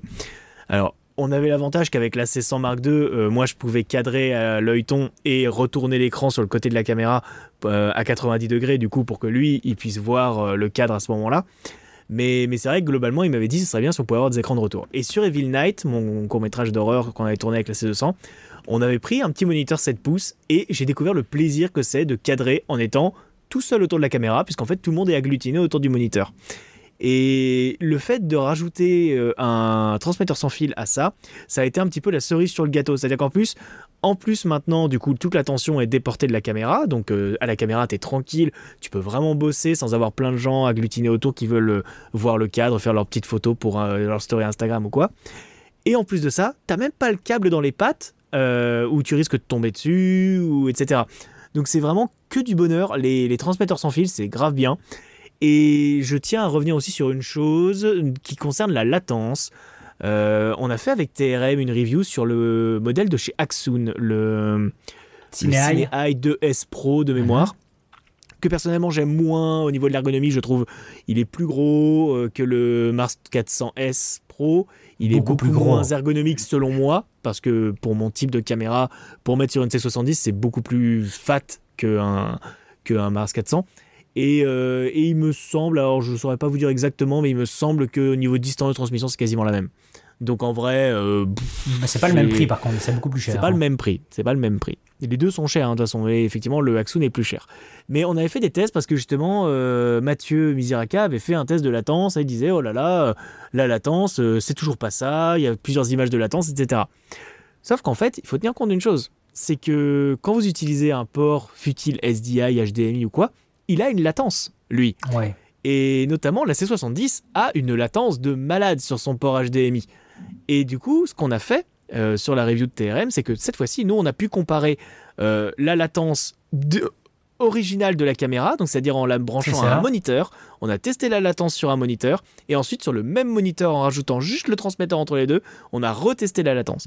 Et la latence qu'on a trouvé, la différence qu'on a trouvée entre les deux, était effectivement de 0,12 secondes, je crois. Enfin, ce qui était annoncé par le fabricant. Par contre, c'est vrai qu'en latence définitive, c'est-à-dire qu'avec la latence de la caméra, la latence du moniteur et la latence du transmetteur, là voilà, par contre, tu as effectivement une latence qui est de une ou deux frames euh, en 25 images par seconde. Euh, c'est ça, ce qui complique un peu la chose. C'est pas infaisable. C'est pas infaisable. en soi, hein, mais c'est un peu relou. C'est un peu relou. Mais écoute, euh, moi par rapport à ça, j'ai envie d'ajouter parce que évidemment, ben, j'ai aussi testé ces Land, j'ai aussi le, le 400S, pas le 400, pas le 400S Pro, j'ai le, le 400S. Euh, en effet, super bon matos, mais j'ai aussi envie ah, d'ajouter. Ah bah, bah, du coup, j'avais eu, j'avais eu le 400S que j'ai renvoyé à Cartoni parce que justement, j'avais plein de problèmes dessus. Ah bah écoute, moi j'ai jamais eu de problème le avec. Mien, le mien arrêtait pas de déconner. Euh, qu'est-ce qu'il faisait comme problème? Déjà, il était extrêmement bruyant. Son ventilateur était super bruyant. Et, euh, j'avais des déconnexions tout le temps. Ah Pareil, bah, ça, déconnectait pire que le Mars 300. Mais après, voilà, on n'est pas à l'abri d'un modèle défectueux. Oui, c'est ça, parce que le hein. mien, super content. Et, euh, et, en fait, moi, il y a un autre de leurs transmetteurs que j'adore, qui aura comme seul petit défaut, vu qu'il est à batterie interne, de n'avoir qu'une heure d'autonomie. En fait, c'est le Mars X. Euh, qui est en fait un de leurs transmetteurs. Euh, tu n'as qu'une seule unité parce qu'en fait, il va fonctionner mm. uniquement avec l'application mobile Olivia. Voilà, exactement. Et moi, j'adore ce petit transmetteur parce qu'il est tout petit, il est super ergonomique. Les antennes déployables sont top parce qu'elles sont euh, refermables justement sur, sur, le, sur le Mars X, ce qui fait que tu as un petit, une petite mm. pièce rectangulaire. Et je trouve ça génial. carrément moins de place. Ouais, ouais exactement. Ça coûte, ça coûte 160 balles. Et je trouve ça génial parce que clairement, euh, euh, moi je peux en avoir le besoin par rapport euh, à, des, à des tournages que je peux très bien avoir par exemple pour des reviews YouTube où je suis en tournage extérieur, je vais poser ma caméra à peut-être 10 mètres de moi, je veux m'assurer un bon retour et en l'occurrence par exemple avec la C70 où ben, tu l'as dans l'os par rapport à l'application mobile, t'as mm. pas le choix, eh bien je vais taper ça dessus et j'ai mon retour directement visuel sur l'application Oliview et en plus avec les différents outils qui sont intégrés dedans. Et tu as de nouveau exactement le même type d'outil que tu vas retrouver dans un moniteur Atomos. Donc euh, le, petit Mars X, euh, c'est du super, c'est une chouette petite bécane qui est vraiment pratique avec le seul petit défaut de n'avoir qu'une heure d'autonomie interne, même si tu peux le plugger à, une power bank en USB-C. Oui, en USB-C. Ça fonctionne, ça fonctionne, mais voilà, c'est euh, c'est un petit coup de cœur aussi ce, ce, petit transmetteur. Mais je confirme que eux aussi sont venus un peu justement foutre un pavé dans la mare par rapport à ça et à relancer en fait le, le principe des transmoteurs, à les démocratiser, à mieux communiquer et à montrer en fait que c'est utile d'avoir ça. Surtout. Bah, euh, figure-toi, figure-toi que le, le Mars 400S Pro, ça m'arrive aussi de l'utiliser uniquement avec l'émetteur ah bah, et pas le récepteur. C'est Et où ça. justement, à ce moment-là, tu peux connecter jusqu'à 4 appareils mobiles, Ouais, ce qui doit être la même chose que le Mars X, il me semble. c'est ça. Sauf que l'avantage de ça, c'est que du coup, tu as SDI ou HDMI, et Ouais. en plus de ça, tu peux mettre des NPF. Donc tu vas Ouais, t'as une exactement. bien meilleure autonomie. Avec une NPF euh, 550, parce que en général, l'émetteur sur la caméra, j'évite de mettre une 970, Ouais, sinon parce qu'après, au c'est bout d'un moment, c'est un peu lourd. Mais avec une 550, je amplement euh, 4 heures, donc c'est-à-dire jusqu'à la pause déj du midi. Et après, à midi, je mets la deuxième batterie euh, 550 et je tiens la deuxième 4 heures l'après-midi. Donc euh, en vrai, euh, avec une 970, tu tiens une journée de tournage sans aucun problème euh, sur les Mars 400. Donc c'est sur ça, c'est vachement bien. Et est-ce que ça t'arrive, toi, du coup, de de confier, tu vois, genre peut- peut-être lors d'une presta ou quoi, de, de confier un retour vidéo comme ça via Ah, l'appli quand le client, me casse les couilles, mais direct, quoi. Mais, dire, mais tellement, c'est pour ça que moi, en fait, c'est pour ça, en fait, que j'ai toujours le Mars X dans mon sac euh, ou dans ma pellicase. Je l'ai toujours avec moi. Sais, même si je suis en mode solo, même si je sais que j'en ai pas besoin, je l'ai toujours avec moi parce que si j'ai, par exemple, la chargée de com qui est présente sur le, le tournage et qu'elle commence à me casser les bonbons, ben je lui dis oh attends euh, prends ton smartphone, va sur l'App Store, tiens télécharge ça, tape, je mets le, le Mars X dessus et voilà pendant l'heure euh, elle me casse pas les bonbons dans mon dos à tout le temps Fais, dire fais- fais tes captures d'écran, Ouais, euh, voilà, ouais, voilà, Instagram. ouais, voilà, euh, voilà. exactement, voilà, exa- c'est vraiment, c'est totalement ça, quoi, tu vois. Et, euh, et c'est pour ça que je l'ai toujours avec moi, ça prend pas de place et il est, il est constamment dans ma pellicule juste à cause de ça. Et clairement, mais il y a plusieurs fois où ça m'a sauvé la vie et où, et où j'étais tranquille, quoi, tu vois. Parce que, tu sais, quand, quand t'as la bonne femme qui est relou dans ton dos qui te dit, mais c'est quoi, euh, pourquoi il y a du zèbre sur ton image? Et putain, oh les gars, C'est euh, pas un- c'est les- pas un peu gris ton Ouais, image oui, c'est pas un peu gris. euh, Tu tournes en noir et Laisse-moi blanc. bosser, on l'a déjà fait. On m'a fait ce coup-là une fois sur du S-Log 2. Euh, on tourne en noir et blanc? Non, non, non, on tourne en log. En fait, c'est juste qu'on est en extérieur, donc on voit rien parce que c'est un alpha. Ah ouais non ouais, c'est mais c'est pour ça c'est vraiment c'est vraiment un outil pratique. Donc euh, en effet euh, euh, 400S Pro top et, et si vous voulez un petit truc pratique le Mars X très très chouette aussi. Très bon exemple d'avoir utilisé ça Quentin Bah, c'est vraiment, ça fait partie vraiment des trucs. euh, ouais, le, le 400S Pro, moi, c'est. Je sais qu'aujourd'hui, si je vais sur un tournage court métrage, etc., il est systématiquement dans mes affaires. C'est, je ne pas. peux pas m'en passer. Je ne peux pas m'en passer parce que le retour vidéo maintenant c'est quelque chose. Même si moi je te dis en tant que cadreur j'en ai pas besoin, mais je le, je le mets soit si je suis pas le réal du projet, je le mets pour le réal, mais sinon tu vois je le mets aussi pour le reste de l'équipe, pour le maquillage, pour tout ça. C'est, c'est vachement cool. Tu vois la, la mi-février là j'ai un j'ai un tournage de prévu à Limoges là, avec mon pote Seb où on va, on va filmer pour euh, une élection de, de Miss euh, Haute-Vienne. On doit faire des interviews et tout. Je sais que je vais foutre le Mars 400 avec mon petit Panasonic 17 pouces euh, pour que le pour que le l'organisateur de l'événement, tu vois, puisse voir les interviews directement. Et en vrai, lui, ça le rassure aussi. Ça le rassure énormément. Ça m'est déjà arrivé de faire l'interview comme ça. Euh, pour la Visual Effects Society, on avait fait une interview avec Gorkab. On avait fait trois interviews dans la même journée. Des, des longues interviews de une heure ou deux. Et, euh, et on avait foutu le retour vidéo dans le couloir à côté avec le Mars 400. Et euh, ça permettait du coup aux organisateurs de, l'interview bah, de pouvoir checker l'image, etc.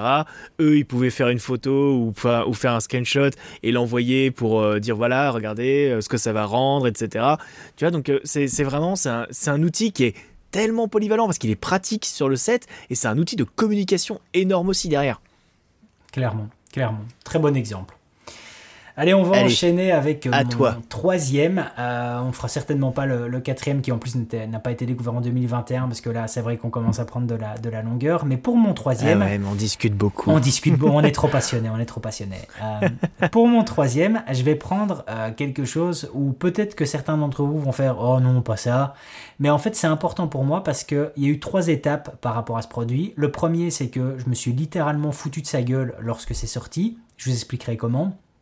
Le deuxième c'est que je l'ai acheté en me disant bah ouais, ça correspond, ça, ça correspond à mes moyens, donc je sais prendre que ça. Et, euh, et puis maintenant, j'en Je- suis super content. Je, je vois pas du tout de quoi tu parles en plus en vrai. C'est rigolo, ça me fait ça me fait rire, mais je vois pas. Attends, tu- Euh, tu- t'en es tu t'en es moqué quand il est sorti. Ouais, alors pas. tu l'as acheté alors, parce que tu pouvais pas acheter mieux voilà. et maintenant tu trouves ça trop cool. Et maintenant, je trouve ça trop cool. Est-ce que c'est pas le filtre dont tu parlais dans ta vidéo Non, là le... pas, pas du- non pas du tout. En Pas fait, le pour les scènes c'est le Canon R6. C'est le Canon R6 que j'ai acheté en Ah, tu t'en es 2021. foutu- Tu t'es foutu de sa gueule quand il est sorti Alors en fait, ce qui s'est passé, c'est que euh, il faudrait retrouver la, la vidéo en question, mais il y a une vidéo dans laquelle, alors c'est pas que j'en parle dans la vidéo, mais dans les commentaires, il y a quelqu'un qui m'a dit euh, ah tiens euh, top ce boîtier là, je ne sais plus sur quoi c'était, et il me met euh, et qu'est-ce que t'en penses par rapport au Canon R6 Et je lui ai répondu évidemment toujours euh, avec une certaine neutralité, de façon amicale, mais avec l'arrière-fond qui disait euh, grand et gentil, on parle caméra, on parle pas tire-bouchon, tu vois. Donc, euh, parce que pour moi, voilà, je, je prenais pas du tout le boîtier au sérieux quand, quand il est sorti, le, le Canon R6, euh, alors qu'il avait déjà des arguments sur papier qui étaient pertinents, tu vois. Il avait quand même déjà le, le 422 10 bits, mais, mais je l'imprimais pas. Tu vois, je l'imprimais pas et, euh, et ça me parlait pas C'est du vrai que tout. c'est pas non plus super mis en avant qui fait du 4 de 10 Non, bits en c'est interne. pas, hein. c'est pas, c'est C'est non, pas trop mis c'est en ça. avant. C'est pas mis en avant la, la, la, la 4K60 dessus. Donc tu vois, il y a, y, a des- il y a- il y a pas trop de choses qui étaient mis en avant par rapport à ce boîtier. Et je me souviens réellement avoir répondu au gars dans les commentaires, un truc neutre, sympa, etc. Mais tout en me pensant en moi-même.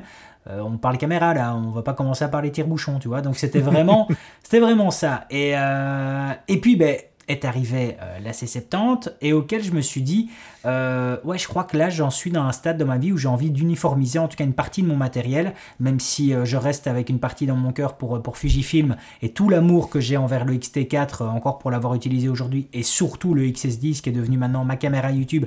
Et Dieu sait que ces derniers temps on a fait des compliments dessus sans pour autant savoir que c'est un hybride à 1000 balles. Bref je m'égare. Euh, je me suis dit j'ai envie d'uniformiser un peu tout, pouvoir jouer un peu avec les mêmes objectifs et surtout avoir maintenant, ben voilà, j'ai la C70 en, en vidéo, j'ai envie d'avoir un appareil photo. Et je savais clairement que d'un point de vue photo, par contre, le Canon R6, génial de chez génial, quoi. Une terrible bécane. Euh, mais n'en tenait que je me disais toujours, euh, ouais, si j'avais le budget, ben, je ferais plutôt comme mon ami Quentin, je prendrais un Canon R5, quoi, tu vois. Mais Et voilà, oui. le budget n'étant pas là et l'aspect rentabilité n'étant pas présent, ben je me suis euh, redirigé vers le, vers le Canon R6 que j'ai acheté. Donc euh, c'est pas la première fois que je le dis, je l'ai vraiment acheté euh, pa- par dépit, j'étais pas convaincu, les images que je voyais en ligne, il y a rien qui me parlait, c'était c'était pas ouf quoi, tu vois. Et puis les petits gars chez Canon, ils ont fait une mise à jour, ils nous ont dit ben voilà, à partir de maintenant, vous aurez le C-Log 3. Et là, ça a commencé à changer. Là, ça a commencé à changer. Le fait de passer du C-Log au C-Log 3, tu as déjà un gros monde de différence. Ah Tu bah oui, oui. ouais, as vraiment un gros, gros monde de différence. Et, euh, et j'ai commencé à utiliser le, Canon R6 de la même façon en fait que j'utilise mes autres caméras, c'est-à-dire en l'accessorisant correctement. C'est-à-dire que c'est con, mais quand je lui tape en tout cas un filtre ND comme le Tiffen Natural ND de chez Tiffen, euh, tu commences à avoir une image qui envoie du lourd, qui envoie de la patate. Et quand tu commences un peu à comprendre son fonctionnement au niveau de sa plage de dynamique, même si on n'est pas sur, euh, sur du 13 ou 14 diaph, euh, ben c'est quand même présent. Et tu as quand même la color science de, de- de Canon qui est présente dedans, même si les autres ont tendance à dire que tu as un léger shift jaune par rapport au Canon R5. Euh, Il est un peu plus chaud. Euh, ben, moi, j'en suis mais super content. Euh, ils nous ont refait une nouvelle mise à jour ici chez Canon. Ils nous ont encore régalé en nous disant ben voilà, euh, on vous a balancé dernièrement le R3 en vous disant, on vous a hypé en disant qu'il avait la détection autofocus des, des, véhicules. Ben, on vous la tape maintenant aussi sur, euh, sur le R6, vous, vous y avez aussi droit. Et donc, clairement, à l'heure actuelle, le R6, euh, je l'utilise, mais énormément. Et il y, a- même des fois où, par rapidité, eh ben, je prends pas la C70, je prends le R6 en me disant, ouais, de toute façon, par rapport à l'image que je dois filmer là, euh, la plage de dynamique, j'aurais pas autant, euh, j'aurais, pas de quoi forcément avoir énormément plus euh, d'un point de vue aspect rentabilité. J'aurais pas, j'aurais pas plus à gagner si je prends la C70 que, que le R6. Et donc, il y a des fois où je prends même le, le- le R6 alors que je pourrais prendre la C70 parce que c'est vraiment, vraiment un boîtier que j'ai appris à aimer avec le temps. Et, euh, à un point que j'ai été super content dans ma, dans ma vidéo euh, de filtre de diffusion, où il y a un gars qui a mis dans les commentaires, c'est la première fois que je suis impressionné par des, par des plans euh, filmés avec le Canon R6. Et ça m'a fait plaisir de lire ce commentaire-là, parce que ça confirme ce que, ce que je pensais, c'est-à-dire qu'à l'heure actuelle, il n'y a pas beaucoup de personnes qui sont vraiment passionnées par la vidéo, qui utilisent un R6 et qui lui rendent justice, voilà, qui se défoncent un peu avec. Et, et de façon générale, de toute façon, c'est d'ailleurs pour ça que quand on me demande conseil par rapport à une caméra, j'ai quasiment envie de dire à l'heure actuelle que tout est bon. Les, les hybrides haut de gamme, dès que tu prends un hybride qui, a plus de 2000 euros, qui coûte plus de 2000 euros, par Bah, défaut, oui. ouais, par défaut, bah, tu, voilà, tu, tu, tu, tu, sais faire ce que tu veux avec, quoi, tu vois. Tu prends un Z6, tu prends un R6, tu prends, tu prends ce que tu veux, ils vont faire le job, quoi. Si tu te défonces avec ton matos, crois-moi que ça va bien le faire. Si tu, commences à bien le maîtriser, ça va bien le faire. Et donc, le R6, mais c'est vraiment devenu un, coup de cœur. Euh, je, me suis foutu de sa gueule. Je l'ai acheté par dépit et pour l'instant, et pourtant, à l'heure actuelle, j'adore ce boîtier. J'adore, j'adore vraiment ce boîtier et je m'éclate avec. Ici encore, avec l'objectif Viltrox 85 mm que, j'ai fait ma, ma, review euh, la semaine dernière cette semaine, je sais plus quand c'est sorti. Euh, clairement, j'adore l'objectif, euh, j'adore ce 85 mm plein format sur, euh, le R6. Donc voilà, c'est vraiment, ça a été un, gros coup de cœur. Et de nouveau, je crois que c'est un boîtier auquel on crache un peu trop dessus, on lui rend pas vraiment justice, les gens ont la critique facile dessus, que ce soit par rapport, soit en, mentionnant des problèmes de surchauffe ou d'autres choses comme ça, alors que moi j'ai pas vraiment réalisé sur le terrain, et même en plein soleil. Le, seul petit euh, euh, problème que je pourrais lui reprocher, c'est plus son rolling shutter euh, qu'il a, ouais, là. Là, son rolling shutter, son rolling shutter, il, est, il est pas, il est pas ouf. Et d'ailleurs, j'ai un peu du mal à comprendre ce rolling shutter dans le sens où le Canon R6, eh bien, en fait, tu es sur la même, tu es sur le capteur du 1DX Mark III. Mm. Et j'ai du mal à comprendre comment un boîtier qui est accès euh, sportif, qui clairement est accès euh, Jeux Olympiques, comme le 1DX Mark III, comment tu peux avoir un rolling shutter aussi mauvais? Donc, euh, j'ai pas vraiment, j'ai pas vraiment compris ça parce que je me dis que sur certains aspects sportifs, bah, du coup, c'est quand même quelque chose que tu dois ressentir en photo. C'est peut-être moi qui me dis ça dans ma tête, mais je me dis que tu dois quand même le voir à un moment donné, quoi. Je sais pas. Après, attention, hein, le, rolling shutter est, dû certes au capteur, mais il est aussi dû au processeur à l'intérieur du boîtier. Ah, ok. Je pense que le 1DX Mark III a un processeur autrement plus costaud que celui du R6. Alors ça doit être ça. C'est en général, à mon avis, ce qui, ce qui pose problème. Euh, c'est souvent la, la puissance de calcul en fait qui pose problème la plupart du temps. La vitesse de lecture alors. Hmm. Ok, d'accord, je comprends mieux. Et pour, et pour ce qui s'agit des surchauffes, bah, ah, quoique après, je crois que t'es que sur la SD sur le R6, il me semble. Ouais, que de la SD. T'as pas de CF Express. T'as pas de CF Express. C'est peut-être pour, ça. Hein. Après, tu sais, les gens ont la critique facile. Je veux dire, moi, pareil, quand j'ai acheté le R5, euh, on, m'a refait les blagues sur la surchauffe. Ah là là, c'est marrant, les gars, mais bon, au bout d'un moment, il faudra peut-être en fait juste passer outre les reviews euh, putaclic que vous avez pu voir de mecs qui font des, miniatures en mode oh là là, le R5 prend feu. Euh, ça a été corrigé. Je veux dire, il y a plein de reviewers extrêmement sérieux. On pourra vous faire la liste, si vous voulez, avec David, de toutes les chaînes YouTube qu'on estime être sérieuses dans ce domaine. Et notamment DP Review, ils ont fait toute, euh, ils ont fait une vidéo à chaque mise à jour du R5 parce qu'ils l'utilisent euh, en, caméra quotidienne. Et maintenant, le R5 ne surchauffe plus. Donc le R6 non plus. C'est en fait c'est un problème qui a été corrigé depuis. Faut faut passer à autre chose maintenant, les gars. Faut trouver d'autres blagues. ouais, mais c'est, clairement ça. Et, pourtant, je le dis maintenant, alors que j'ai aussi fait, euh, j'ai aussi fait des blagues. Hein. Je me souviens que j'avais fait une intro de vidéo. Euh, je crois que c'était quand j'avais euh, montré à l'écran des, plans filmés à l'arrêt de Komodo. je crois que j'avais fait une intro dans le, dans, le truc où j'avais balancé sur le Canon R5 où vous pouvez faire griller un steak. J'avais dû balancer un truc comme ça parce que c'était la tendance, quoi. Tu vois, c'était clairement, clairement la tendance. Maintenant, clairement, le boîtier évolué. Et, et oui, et tu peux l'utiliser. Moi, je me souviens qu'avec le Canon R5, euh, alors euh, ben, je l'ai utilisé de façon professionnelle, donc moi par rapport à la vidéo, ben, j'étais directement avec un, enregistreur externe dessus, un Atomos Ninja 5, mais je me souviens que j'étais euh, sur un circuit, je filmais la, toute dernière électrique de, Ford, donc la Mustang Mach-E. J'étais sur un circuit à plus de 30 degrés en plein cagnard euh, et, à aucun moment j'ai eu un problème de surchauffe, quoi, tu mmh. vois. J'ai jamais été, j'ai jamais été emmerdé. Mmh. Donc, euh, donc ouais, clairement, comme tu dis. Ah, mais les, les, problèmes de surchauffe ne viennent que des cartes. De toute façon, c'est l'écriture sur les cartes qui pose le problème. Moi, je vois euh, Julien Josselin, avec qui j'ai bossé récemment, il, il, a son émission. son émission sur Twitch où il se filme justement au R5. C'est-à-dire qu'ils utilisent du R5 hein. pour Twitch pendant deux heures d'émission et les R5 ne chauffent pas. Ils sont reliés au secteur euh, par des dummy batteries euh, pour, euh, pour les relier au secteur et ils ne surchauffent pas. Donc en fait, c'est pas le boîtier qui surchauffe, c'est l'écriture sur la carte. Moi, j'aimerais ton avis par rapport à ça parce que clairement, j'ai pas la connaissance pour pouvoir y répondre. Qu'est-ce que tu penses de te dire que par exemple, tu vas acheter, tu vas racheter un Canon R5 d'occasion tu regardes dans les métadatas, dans les, dans, les informations du boîtier, tu vas voir qu'il a 300 déclenchements. Mais par contre, tu te dis qu'il a peut-être 8000 euh, heures au compteur. Qu'est-ce que, mm. Est-ce que d'après toi, ça peut venir dégrader en tout cas le capteur? Qu'est-ce que tu en penses par rapport à ça? Je pense, je pense qu'il n'y a pas vraiment de moyen de le savoir combien d'heures il a filmé sur un R5. Ah, il y aura peut-être moyen de le savoir sur le R5C, cela dit, comme Ah, c'est ils vrai. vont Ouais, mettre vrai. une, Ouais. partie, une partie des menus de la gamme C, et sur la C70 par exemple, on sait On le sait compteur voir de nos caméras. Euh, après, je dirais que plus tu filmes, alors après ça c'est valable sur les, là ce que je vais te dire là, c'est ce que j'ai constaté moi sur mon 600D qui a plusieurs centaines d'heures au compteur en vidéo sans aucun problème vu le nombre de fois que je l'ai utilisé. Et sur mon 600D, euh, ce que j'ai remarqué avec les années en fait, c'est l'apparition de pixels morts qui ne sont plus corrigés par euh, le micro logiciel de Canon.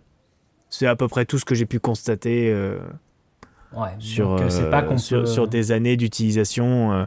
Mais c'est compliqué, hein, en- quand on rachète une caméra pour la vidéo, c'est compliqué de savoir. Je dirais, en fait, peut-être le meilleur indicateur, c'est se fier à l'état esthétique du boîtier. Non, clairement. Clairement. Un, un boîtier très clean et très bien entretenu, normalement, même s'il a des heures au compteur, c'est un boîtier qui n'a pas été maltraité, donc on doit pouvoir l'utiliser encore longtemps. Ouais, on- je crois qu'on est plus ou moins d'accord là-dessus. Euh, Clairement, l'aspect esthétique du boîtier va jouer énormément, mais, mais c'est vrai qu'on on- on va être confronté, on va être confronté à ça à l'heure actuelle. hein. C'est-à-dire qu'on se retrouve maintenant avec des hybrides qui, euh, qui d'un point de vue déclenchement, n'ont quasiment plus rien, mais par contre ont des heures et des heures au compteur d'un point de vue tournage vidéo. Donc, euh, Ah bah c'est pour ça que le... mais ça ça c'est pas c'est pas si nouveau que ça hein. Euh, tu vas sur internet sur le bon coin tu cherches un 5D Mark III d'occasion ah, tu vas trouver des 5D Mark III qui ont moins de 1000 déclenchements. Hein, ça m'étonne pas.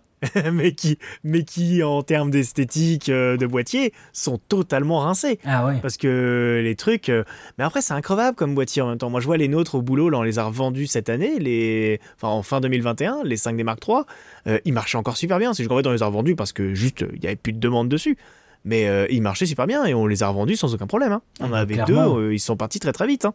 Ouais, ça, ça ne- ça ne m'étonne même pas. faut, faut, faut pas oublier que des, des chaînes comme France Télévisions France 2 France 3 etc ils tournent encore au 5D Mark III hein. Mais tu sais que euh, je vais prendre un autre exemple. J'ai eu un, un abonné qui m'a envoyé un message sur Insta il y a y a quoi? Il y a, il y a deux trois jours et justement en fait et il nous complimentait sur le, le podcast qu'on a fait sur le R5C et lui en fait il expliquait justement qu'il venait de racheter à une équipe de France 2 ou enfin je ne sais plus quelle chaîne française ils venaient de racheter euh, un de leurs 1DC qui venait de ils avaient trois 1DC et euh, ils venaient de, de vendre ceci si je me souviens bien en tout cas Mhm. euh, ils, venaient, ils venaient de les vendre et euh, lui venait de racheter, euh, leur, euh, venait de racheter un de, de leurs 1DC, il a payé 1500 balles. Et il me demandait ce que j'en pensais, et clairement, je lui ai dit de façon que ce boîtier-là était une légende, et que, que c'était increvable, une bestiole pareille, et que ça, va super bien, et que, clairement, je comprends tout à fait euh, l'équipement que tu peux avoir pour du reportage sur le terrain en t'équipant à l'époque avec du 1DC, clairement. Euh, Parce que le bazar, c'est un tank, tu peux quasiment le lancer sur quelqu'un, il va toujours, donc... euh, c'est une arme de self-défense Voilà, exact, exactement. Donc oui, euh, mais quand bien même, voilà, c'est vrai que c'est une question que je me pose à l'heure actuelle, c'est savoir se dire, ben voilà, est-ce que les heures au compteur par rapport à nos caméras, est-ce que clairement ça peut jouer sur, euh, sur une dégradation au fur et à mesure du temps? Donc, euh, mais je pense que de toute Bah, façon, je, sais, euh, je sais en tout cas que pour euh, nos caméras, genre les C70, etc., euh, quand tu vois des annonces passer de caméras revendues par des professionnels, le compteur d'heures est toujours signifié ouais, et il influence surtout sur le prix. Il influence sur le prix. Euh, moi, je vois ma, ma C100 Mark II, elle a plus de 600 heures au compteur. Euh, Clairement, aujourd'hui, en plus, son état esthétique est pas excellent non plus parce qu'elle a quand même vécu plein de choses, euh, ma C100. Et euh, là, à la faveur de mon, de mon absence temporaire de C70, je, je l'ai réutilisé et je me suis rendu compte qu'en plus, un de ses ports XLR est en train de lâcher. Donc, euh, clairement, aujourd'hui, elle ne vaut plus rien, ma C100. Elle vaut que la valeur sentimentale que j'ai dedans. Et c'est pour ça d'ailleurs que je l'ai jamais revendue et que je la revendrai jamais. Tu vois, c'est. Il y a au-delà d'un certain nombre d'heures, en fait, euh, la caméra, elle, elle vaut plus grand-chose. Moi, je vois une C100 Mark II avec euh, avec euh, 600 heures au compteur, 600-700 heures au compteur, ça se trouve à moins de 1000 euros aujourd'hui sur, Ah, euh, sur les sites d'occasion. tu Écoute, vois. euh, Alors 1000 euros, ça les vaut, hein, clairement. Je veux dire, euh, pour la personne qui achète, euh, à moins de 1000 euros, une 700 Mark II, même avec 600 heures au compteur, euh, franchement, foncez. Mais pour la personne qui la vend, pff, des fois, tu te dis, il vaut peut-être mieux la garder en caméra de secours, quoi. Ah mais c'est ça. Ou même en troisième caméra, Ouais, pourquoi pas. Totalement, total- totalement. Et toi, t'as bien fait. T'as bien fait de toute façon de la, de la garder. Ça aurait été idiot de, idiot de la revendre. Mais euh, ouais, je. J'ai pas de place pour la stocker, c'est le seul problème. J'ai, me faut un hangar pour Ça, mon matos. Ça, c'est autre chose. Mais donc voilà, c'était mon troisième, en tout cas, moi, le, le Canon R6. Euh, c'est devenu vraiment un gros coup de cœur à l'heure actuelle et, et, clairement, je suis super content de l'avoir, surtout par rapport à ses performances basse lumière que je découvre au fur et à mesure du temps et qui sont vraiment ouf. Et clairement, ça fait un super bon combo au final avec, avec la C70 parce que là où la C70 ne pourra plus aller d'un point de vue montée ISO, même si de toute façon c'est toujours à déconseiller de monter dans les ISO, eh bien le Canon R6 lui reprendra le relais et, euh, c'est là-dedans euh, là-dedans je vais le trouver euh, performant. Et tu vas voir certaines chaînes par exemple comme, Tony, Tony North et Chelsea qui avaient fait une vidéo comparative où, où tu voyais quasiment que d'un point de vue performance basse lumière, basse mais au final le Canon R6 était encore supérieur même au Sony A7S3. Donc, donc c'est pour dire, alors que le Sony ah. A7S3 étant le, king en low light, décrit comme ça, mais il montrait à différents tests. Et d'ailleurs, je dois, j'ai toujours ça dans, le dans, dans, dans, un coin de ma tête avec un des ambassadeurs Sony, de, de pouvoir faire un comparatif avec, euh, avec son, son A7S3 euh, en low light et mon, et mon Canon R6 parce que, parce que je veux vraiment en avoir le, le cœur net et pas juste via cette vidéo-là que j'avais vue. Mais donc voilà, c'est euh, mon troisième coup de cœur. Canon R6. C'est le king of low light, mais après, quand tu veux faire de la photo, bah 12 millions de pixels quoi. Ah oui, Ouais, exactement. c'est exactement ça. Et c'est totalement le cas parce que pour avoir fait des photos de concert, donc en 2021 avec le R6, euh, quand je vois tous les autres, donc euh, j'étais face à des personnes qui utilisaient, euh, qui utilisaient un Nikon Z6, qui, donc un Nikon Z6, il y en avait d'autres qui utilisaient d'autres encore anciens réflexes. Quand j'ai vu leurs photos, je me suis fait waouh, mais c'est une catastrophe parce que les gars ben, osent clairement pas monter dans les ISO. Euh, et, moi, j'ai fait des photos euh, entre, entre 12 et 14 000 ISO. Et la mm. qualité, mais est dingue de chez dingue. Et, euh, j'étais même content parce que j'ai envoyé quelques photos à, à, mon ami Steve DeYoung de la chaîne Déclic Numérique, qui est certainement euh, le gars euh, le plus calé techniquement que je puisse connaître en photo et qui a euh, de loin en tout cas la chaîne la plus calée techniquement sur, sur le YouTube game francophone. Si vous connaissez pas Déclic numérique, c'est assez ouf à, découvrir son contenu. Il a fait une vidéo dans laquelle il démystifie l'euro. c'est très technique, mais il faut le voir parce que ça va peut-être fermer le clapet à pas mal de personnes qui, qui vont parler de color science en photo, alors qu'une fois qu'on comprend bien l'euro, il n'y a plus de color science. Mais bref. Euh, à la photo en haut, oui, clairement. Voilà, exactement. Et donc, euh, il a, quand je lui ai, quand je lui ai envoyé deux trois clichés euh, de, du R6 pris, pris avec, pris avec entre 12 et 14 000 ISO, faut savoir que Steve, que pour lui arracher un compliment, faut déjà se lever, quoi, hein, pour, pour l'impressionner. ouais, t'as beau lui envoyer ce que tu veux, il va toujours retrouver quelque chose. Et là, là, pour la première fois, il m'a fait, ouais, en effet, c'est pas dégueulasse, c'est pas mal. Et ça m'a fait, ça, m'a fait super euh, plaisir en tout cas de savoir ça parce que pour que lui me dise ça, c'est que c'est vraiment bien. C'est que voilà, c'est que c'est, que ça envoie du lourd et, euh, et ça m'a vraiment de nouveau rassuré. Je me suis dit euh, ouais le R6 en fait c'est bien que ce soit passé comme ça et que je me sois pas retrouvé forcément avec avec le R5 parce que bah, peut-être que peut-être que j'aurais pas amorti de la même façon, peut-être que j'aurais pas pas vécu la même expérience que je suis en train de faire à l'heure actuelle avec le R6. Donc le R6 est vraiment devenu un coup de cœur. Désolé de parler d'une caméra, désolé en plus de parler d'une caméra Canon alors que c'est quand même le troisième podcast dans lequel j'introduis ça. Mais voilà, c'est euh, ça ouais, mais c'est important, c'est important aussi parce que tu vois en fait. Pour, pour, en revenir au tout début de ton raisonnement sur le, sur le R6, ça me fait penser beaucoup au raisonnement que beaucoup de gens ont eu sur le 6D Mark 1, le tout premier, tu vois. Mhm. Euh, la plupart des gens qui utilisaient le 6D, c'est des gens qui n'avaient pas les moyens de se payer un 5D Mark 3 à l'époque. Et pourtant, il y a énormément de photographes et de vidéastes qui tournaient avec des 6D. Et ils ont tourné pendant des années avec. C'était quand même, c'était quand même un très bon boîtier. C'était un espèce de, de 5D Mark III, mais avec moins de millions de pixels, donc il montait un peu mieux en ISO, qui était un peu plus sensible en, basse lumière. Euh, et il y a notamment beaucoup de web-séries en France qui ont été tournées, euh, commencé à être tournées au 6D. Donc euh, en vrai, non, c'est des, des, bons boîtiers. Hein. R6, 6D, même combat. Hein. Ah, bah, bon, le 6D Mark II est un peu plus incompris. Ça, en même temps, il, est arrivé un peu trop tardivement, quoi. Il est arrivé sur la fin des réflexes. Euh, c'était un peu, ouais, il y avait moins d'emballement sur le 6 d Mark II. Bon, bah écoute, on va terminer là-dessus. Je pense que c'est encore un, un, un, bon épisode qu'on en a enregistré, euh, toi et moi. Je crois qu'en plus qu'on est de nouveau Ah, carrément. euh, sur le même timing que, que la dernière Eh, fois. 1h28 là actuellement. Et ben 1h29, voilà, comme les, comme voilà. les autres. Voilà, on va, on essayer de couper on maintenant, bon, comme ça on est bien, Je on reste sur fait, on va- on dire 1h28. qu'on fait des podcasts de 90 minutes. Exactement. On va, on va faire Voilà. ça maintenant. Exactement. La longueur d'un film. V- Voilà. Voilà, exactement. D'un film français moyen. Voilà, exactement. C'est ça. C'est ça. Euh, on ne connaît pas encore le sujet euh, de la semaine prochaine. On va y réfléchir. N'hésitez pas, de toute façon, à nous donner des suggestions directement en note sur votre application de podcast préférée, que ce soit du Deezer, que ce soit du Spotify, du Apple Podcast. Le petit 5 étoiles, ça nous fait plaisir, ça nous aide au niveau de l'algorithme. Et troisième fois qui devient coutume, je laisse le mot de la fin à mon ami Quentin. Oh putain, j'ai toujours pas préparé, merde. euh, c'est pas les mégapixels qui comptent. Exactement. Les C'est un peu amis. vrai, en plus, en vrai, C'est hein, exact- vrai. totalement vrai. C'est pas la taille, c'est la taille de tes photosites qui compte. Voilà. Exactement. Quentin, J'ai le droit d'en faire un t-shirt, je vous cède les droits. Quentin, merci à toi, les amis. On se dit à la semaine prochaine.